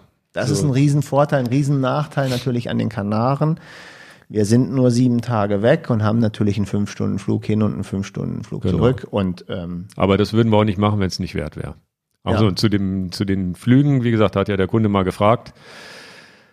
Ja, wir sind ja so Direktflugfanatiker. Wird, wenn er jetzt keinen Direktflug da bei sich in der Stadt hat, dann lieber mal zwei Stunden mit dem Auto zum nächsten Flughafen fahren, als da noch mit zwei mit Umsteigen hin und her zu fliegen. Ja, wir sind auch mal früher, als Air Berlin noch geflogen ist, von äh, von ähm, Berlin nach ähm, La Palma direkt geflogen und dann ja. sind wir tatsächlich, damit man nicht den Umstieg mit dem Flieger hat, mit dem Auto nach, nach Berlin gefahren, um einen Direktflug ja. zu haben. Ja, ja. Also ohne Direktflug würde ich auch ablehnen. Und La Palma ist ganz klar, das ist, wie gesagt, da fliegt ab Hannover zum Beispiel einmal in der Woche so ein Flieger. Hin ja. und zurück. Das ist auch der gleiche, den man dann erwischt wieder. Deswegen kann man auch so schlecht zehn Tage machen. Ja, das ist immer nur im Wochentaktung und diese, diese Wochentage wechseln auch von Jahr zu Jahr. Und jetzt haben wir Montag, glaube ich, Montag, Montag. Genau, und das ist, glaube ich, und dann wahrscheinlich fliegt, fliegt die Maschine Dienstag dann von irgendeinem anderen Flughafen nach La Palma und so weiter. Und so muss man sich das dann halt raussuchen, dass man einen Weg findet. Das heißt, man kann vom Heimflughafen schwer planen. Man muss dann wirklich gucken, wie man sich das legt. Das ist tatsächlich ein bisschen komplizierter. Wir mit Hannover haben jetzt momentan zumindest ja Glück, dass das hier vor unserer Haustür abgeht. Wenn das nicht wäre, wäre es auch schon eine Hürde mehr, wo man sagt, oh, wollen wir das nochmal machen oder nicht? Wir sind im Februar da mit Gravelbikes das erste Mal auf La Palma. Ja. Da wird sicherlich dann, ähm, wenn es unseren Podcast im nächsten Jahr, im Februar, März noch gibt, Versuchen wir mal von dort aus von eine dort Folge aus eine Folge zu machen. Ich ja, glaube, das wäre doch auch mal ein schön. Und wie es uns mit den Gravelbikes auf La Palma genau. geht. Und das ist auch. Äh, ja, haben wir schon Sache. Strecken ausgesucht, die wir, die wahrscheinlich anspruchsvoll werden, aber wo man einfach mal was anderes sieht auch, ne? Die man sonst nur wandert vielleicht, wenn ich, überhaupt. Ich glaube, die Kernaussage kommt, hm, die Leute wollen ein bisschen was wissen, was wir so gut und, und vielleicht nicht so gut finden und wo wir die Beratungen gehen. Ich glaube, dass es wichtig war, den Leuten zu sagen, man kann ein klassisches Trainingslager und eine Freizeitgestaltung, Erlebnis, das sollte man wirklich voneinander trennen. Ja. Das sind zwei ja, wenn ihr noch Geheimtipps habt, gerne her damit. Und äh, dann sind sie nämlich nicht mehr geheim danach. Das, das ist die Sorge, die ich mit La Palma ja. habe. Wenn wir das so oft sagen, dann sind die, äh, es gibt viele, die sind dann total genervt, weil wir so oft La Palma ja, sagen, ja. aber es ist nun mal die Wahrheit. Wir finden es genau. so gut. Und wenn wir dann im Februar ganz viele Leute mit Querfeld ein T-Shirts auf, auf La Palma laufen sehen, die uns anfeuern, dann, genau. dann geben wir einen, einen, einen aus. Nun zu meiner Idee für diesen Podcast. Zum also Ende. Ich, genau. Jetzt ich bin ganz nervös. Äh, nichts Schlimmes. Ich habe, äh, ich höre den den den Podcast Bits und so. Einer der ersten Podcasts, die ich je gehört habe. Da geht's um Apple-Kram und sonst wie. Die erzählen jetzt auch viel über E-Autos und sowas, weil die selber E-Autos gekauft haben. Erzählen übrigens auch viel privaten Scheiß, was ich immer ganz interessant finde, so, so wie wir es hier ja auch manchmal machen. Ähm, die haben am Ende der Sendung immer eine, äh, eine Rubrik, die, die Picks. Und zwar, jeder bringt irgendwas oder erzählt irgendwas, was er entdeckt hat, was er weiterempfiehlt. Ne? Picks, so Stuff-Picks, weiß, was ich meine. Ne? Und da habe ich gedacht, eigentlich könnten wir das hier auch mal einführen. Und das wird, äh, gibt es natürlich so ein paar Regeln. Wir können jetzt nicht hingehen und aus unserem Enjoy Your Bike Regal irgendwas rausgeben. Ja, ich pick jetzt den Element Rome. Das wäre ja ein bisschen einfach. Ähm, sondern einfach, äh, es kann, also wie die das machen, das kann, das ging schon über einen Wasserkocher. Normalerweise nehmen die irgendwelche Apps, Software, weil die natürlich auch viel über Software erzählen und sonst wie. Also irgendwelche Apps, die, die interessant sind. Es kann, kann auch mal ein Gerät sein, was interessant ist. Es kann auch mal ein Ort sein, der interessant ist oder eine Tankstelle, die oder ein, ein Elektroladegerät, was auch immer. Ne? Also es kann alles sein. Und ich habe überlegt, das ist eigentlich immer, ein immer eine Stelle, auf die ich mich freue und immer und wo ich tatsächlich in meinem Leben auch schon ganz, ganz viele Dinge auch hier für die Firma rausgesogen habe, weil die irgendeine App oder irgendeine Software empfohlen haben, wo ich gesagt, das ist ja geil. Das dann kann ich ja in der Firma ab, nutzen. Dann müssen das aber definitiv die Regeln. Ich bin nicht darauf vorbereitet. Voila. Ja, ja. Dann müssen also, es definitiv Regeln sein, Produkte, die wir nicht verkaufen. Sonst ist es ja. Genau, Produkte, die wir verkaufen, wäre schon blöd. Ne, also da würde ich jetzt auch sagen, die schließen wir einfach aus. Okay. Dann hätte ich sofort es sei denn, es sei denn, es sind Produkte, also Produkte, die in der Zukunft verkaufen. Das, die könnte man ja vielleicht noch, sowas ja. wie den Kercher jetzt. Ich habe natürlich mein Pulver heute falsch. Also was man auch machen kann, Also meine Idee war, wäre heute, also ich, wir müssen das heute nicht machen, ich würde wollte das nur heute mal besprechen. Komm, äh, Find die Idee bin, ich gut. gleich, bin ich gleich gespannt drauf, was du sagst, weil meine Idee wäre heute dieser Kercher zum Beispiel gewesen Okay. und äh, das zu picken oder ähm, die, die, die Komoot-Software, dass sie ein Update hat. Das sind so Sachen, wo man sagt, ja, Komoot, man kann auch doppelt picken, wenn, wenn, jetzt, wenn man jetzt irgendeine App toll findet und die hat irgendwie ein super Update, wo man sagt, das ist ja toll, finde ich das auch okay, ne? dass man sagt, hier, wir, wir picken das nochmal. Und der Witz ist, die Idee dahinter ist, wir haben jetzt so viele Zuhörer, die ja auch vielleicht neu im Thema sind und die nicht alles kennen und die einfach mal Sachen jetzt hören, auf die sie überhaupt sonst gar nicht gekommen wären. Und so ist das bei mir bei diesem Bits und so Podcast halt auch geworden. Da sind Sachen auf mich zugekommen, wo ich gesagt habe, geil. Ins, in, inklusive irgendwelche Apps auch für Fahrradfahren, weil der eine, der fährt auch hat, der, der eine Moderator von denen, finde ich total cool. Dann mache ich das schnell und kompakt. Das heißt, du hast einen Pick für heute. Aber ein Knallerpick. Ach du Scheiße. Ich wusste gar hab nicht, gar keinen. wie- Ja, ich habe die beiden jetzt ja schon gesagt. Okay, wir müssen uns, wir müssen ein bisschen Gas geben, weil ich ganz dringend einen Termin Ja, ja. habe. Aber das bringen wir noch unter. Letzte Woche Freitag kam ein äh, Kunde vorbei. Habe ich dir im Vorbeigehen erzählt, weil wir nicht so viel Zeit hatten. Du warst ja nicht mehr da. Und ich war auch schon auf dem Weg nach Hause. Es war kurz vor sechs am Freitag oder so. Und dann kommt jemand rein und äh, kommt hier reingestimmt, sagt, Dan, hi. Und ich habe schon vorgehabt, ich muss euch mal kennenlernen. Das war Guido. Ich kenne Guido nicht. Bis dahin nicht. Guido kommt aus Kiel. Und Guido hat gesagt, er ist jetzt auf dem Weg nach Paris. Von Kiel nach Paris. Und auf dem Weg nach Paris musste er unbedingt in seiner Planung ein, ein, einsetzen, dass er hier anhält, zumindest mal die Tür aufreißt, Hallo sagt und mal reinguckt, wie wir hier so leben, arbeiten, wer wir so sind. Hätte auch sein können, dass kaum noch einer da ist hier. Wir waren ja schon alle kurz am Wochenende. Und dann sage ich, aha, nach, nach Paris. Und sage, ja, du kommst noch drauf, warum ich nach Paris fahre. Und dann natürlich muss mein Gehirn wieder ein bisschen wachgerüttelt werden, wenn ich schon in Feierabendstimmung bin. Äh, und er war auf dem Weg zum äh, Rennen Paris-Brest-Paris. 1200 Kilometer. Und ich sage, Guido, mein Traum. Etwas, was ich meinem Leben gerne machen würde, was ich utopisch finde, dass ich das schaffen würde. Und, und dass du dann deine Anreise zu dem Event hier unterbrichst, um uns kennenzulernen und einfach mal Hallo zu sagen, ist doch der, der, das ist der, der Knaller. Und dann habe ich sofort mein Privatleben umgestrickt, alles angerufen, habe gesagt, so Guido, wir müssen jetzt hier noch, hast ja noch ein bisschen Zeit. Wenn du sowieso die Pause machst, dann nutzen wir uns mal ein bisschen auszutauschen, weil jetzt dann ich in der glücklichen Lage bin, ihn auch mal ein paar Sachen zu fragen, von denen ich keine Ahnung habe. Vorbereitung für Paris, Brest, Paris. Also auf diesem Wege Grüße an den Guido, weil der auch unsere Podcast alle hört, etc. Und da ist das, was ich als Pick nehme. Mit dem Guido, da reden wir später nochmal drüber. Ich habe ihn eingeladen, wenn er Paris, Brest, Paris gemacht hat, dann hier im Podcast aufzutauchen, darüber zu berichten. Aber der Pick, den er gesagt hatte, wir hatten uns über Taschen auch unterhalten. Arschrakete ist ja schon ein Begriff, wo wir jetzt definitiv T-Shirts in Auftrag geben mit all so Packtaschen. Und dann hatte ich ihn gefragt, welche Taschen er benutzt. Und dann ähm, hat er gesagt, ja, aber ich habe die beste Rahmentasche gebaut. Selber gemacht. Und ich sagte, wie, du machst, also das kann man doch alles kaufen. Es gibt ja ganz viele Hersteller, wo man kauft. Er sagte, ja, da hast du recht, aber manchmal sind, manche kleine Dinge muss man aus Liebe selber bauen, mit einer knülligen Idee, damit man sie anders wertschätzt, lieb, lieb hat und auch die Idee selber, etwas selber zu kreieren, ist auch wichtig. Und dann sagte ich, okay, was hast du denn gemacht mit der Rahmentasche? Er hat einfach eine Regenhose zerschnitten, die kaputt war. Also das Bein, hat es vorne und hinten zugemacht, hat einen Reißverschluss eingenäht, das ist seine Tasche fürs Oberrohr. Reißverschluss dann oben oder seitlich. Hat mir ein Foto geschickt davon, jetzt, also als er Okay. sagte, ja, es ist halt eine regendichte Rahmentasche. Und jetzt gibt es unheimlich viele tolle Produkte, die man kaufen kann, auch bei uns kaufen kann, von den unterschiedlichen Marken. Seine selbstgebaute Tasche mit der Idee, das ist mein Pick. Okay. Ja, nicht schlecht. Gut. Ja, ich habe zwei Picks im Hintergrund, aber da müsste ich das Gerät hierfür mit herschleppen. Und ich habe den Kercher und leider die Komoot-App schon verballert. Na, aber das, Das ist ja meine Ideen. gut, aber das kannst du jetzt sagen, dass der, der, der mobile Kercher ist Der dein Pick. mobile, der, also ich picke tatsächlich diesen mobilen Kercher. Aber, aber wir machen den Anschlag drauf, weil ich, ich fände es wichtig, wir picken nichts, was wir schon verkaufen. ja, das und wie Nichts, gesagt, was wir schon- ansonsten, wie sonst gesagt, wär's es kann- zu viel es Eigenwerbung. es Hab ich keinen Bock drauf. Genau, das will ich auch nicht. Genau. Na dann. Gut. Nee, also da, das, das, ich glaube, da kommen so ein paar Sachen. Ich habe da auch schon Ideen, aber das würde ich jetzt nicht machen, ohne das Gerät hier in die Kamera halten zu können. Okay. Das behalte ich noch mal eine Woche für mich, aber das die Idee, ihr könnt ja mal ihr könnt ja mal Bescheid sagen, ob das für euch auch interessant ist. Wie gesagt, heute ist der, heute heute pick ich den Kercher, dann nicht die V-Klasse, sondern ein, ein Bus mit Aufstelldach den Allgäu, viel- den du hast zu- Allgäu-Triathlon Du hast zu viele Picks. und die Komoot-App. Aber das, das sind halt so Möglichkeiten, ne? Darüber die haben auch, wir ja heute berichtet. wenn man dann so off-topic irgendwas hat, was einem, also es, ist, es kann ja auch mal passieren, dass man eine Woche nichts hat. Ist auch nicht schlimm. Aber es, es gibt immer Sachen, die fallen, ein Buch, ein YouTube-Video, was auch immer, was einem auffällt, was nichts mit unserem Thema zu tun hat, wo man Ich habe noch einen Pick, den darfst du dann vorlesen. Genau, also wir haben, ach so, nochmal, nochmal vielen, vielen Dank für alle Zuhörer und auch nochmal Danke an alle, die ich da im Allgäu getroffen habe.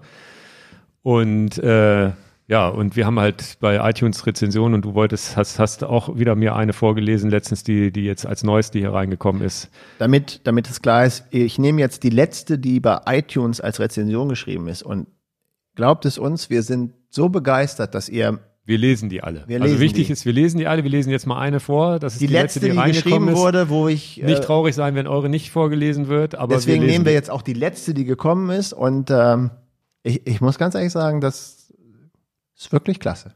Es macht Spaß, weil dann wei wissen wir auch, dass wir hier nicht einfach für, für, für nichts sitzen und, Ja. und so, ein, so, ein, so, ein, so, so was verzapfen, was wir verzapfen. und ähm, hätten wir selber, glaube ich, nie gedacht, dass es so, so wird, wie es geworden ist. Ja. Dann, äh, du bist nasal, dann rede ich. Lest du das mal vor, genau.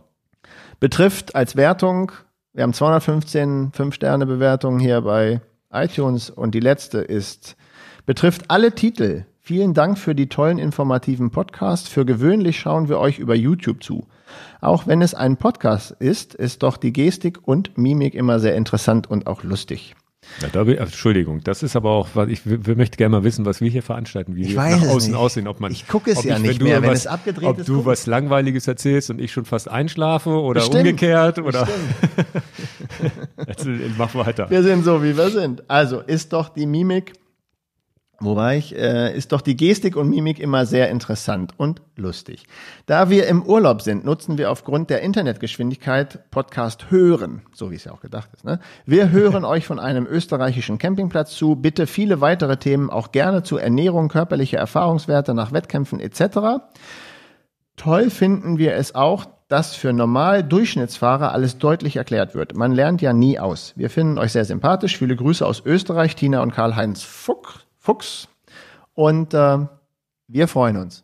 Ja. Super. Und Vielen davon Dank. sind, dafür sind noch zehn, zehn andere, wo die mindestens Deswegen genauso cool kann sind. ich ne? ja nicht alle vorlesen, aber Könnt ihr euch vielleicht selber das- mal durchlesen. dass ihr das schreibt. Davon leben Ja. wir. Wir werden von niemandem finanziert für den Podcast. Wir haben hier Genau. keine Werbesachen. Wir, Also natürlich äh, freuen wir uns auch über jeden Kunden, den wir über, über den Weg gewinnen. So ist es nicht. Aber das ist, das muss ich nochmal ganz klar dazu sagen. Das ist nicht die Hauptintention, warum wir Videos und sonst wie machen. Wir sind halt selber, und das merkt man, glaube ich, auch selber Fans von dem Zeug. Viele Sachen, die wir natürlich auch selber verkaufen, aber wir haben halt wirklich viel, viel Spaß hier. Und ähm, ich habe das Ganze ja mal äh, als äh, auch hier ein bisschen mit ins Leben gerufen, zusammen mit Dan. Und ähm, die Intention, das könnt ihr mir glauben, war, ich hatte einfach Bock drauf. Ich bin selber Podcast-Konsument. Ich freue mich selber über YouTube-Videos, die mir Sachen erklären, die mir Sachen zeigen, die ich sonst so nicht erfahre, bevor ich irgendwas auch kaufe, vielleicht bevor ich auch ein Fahrrad kaufe und so weiter. Und das war meine Intention, dass jeder, der das guckt, einen Mehrwert hat. Und ihr seht auch Videos bei mir und Podcasts bei uns, wo wir über Sachen reden, die wir nicht verkaufen. Das ist auch immer ganz wichtig. Und das war tatsächlich mein innerer Ansporn war, was Cooles zu machen. Und der Rest äh, funktioniert äh, von selbst. Und wir haben jetzt natürlich jetzt den Vorteil, dass wir auch ein bisschen das äh, machen können, weil wir ja auch ein bisschen Geld verdienen mit einem Geschäft dahinter. Sonst, weil so ganz aus Luft und Liebe kriegt man das auch nicht immer hin, schon gar immer nicht alles zu natürlich zweit. finanziert sein. Ne? Und das kriegen wir ganz gut hin. Aber das, wie gesagt, die Intention war einfach, wir haben Bock drauf. Und freue mich natürlich tierisch über jeden, den ich treffe. Also scheut euch nicht, uns anzusprechen. Das ist nicht so, dass, äh, dass das nervt oder irgendwas. Ich habe mich da im All- Allgäu richtig, richtig, richtig drüber gefreut. Und wie gesagt, als, als ich dann unser Querfeld ein T-Shirt da gesehen habe und ich sowieso schon da, Gott sei Dank an einer Stelle, wo ich noch gelaufen bin. Mein zweiter Pick, das nächste T-Shirt geht in Druck. Ja, okay. Ja, das ist aber ein eigenes Produkt. Darfst Das ist ein eigenes. Produkt. Ja. Okay.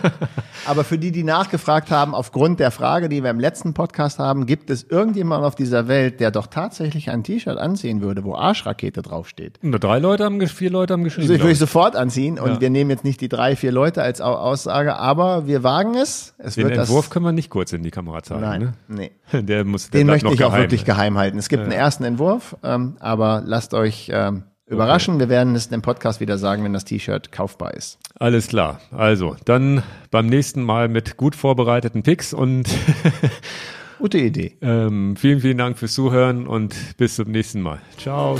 Tschüss.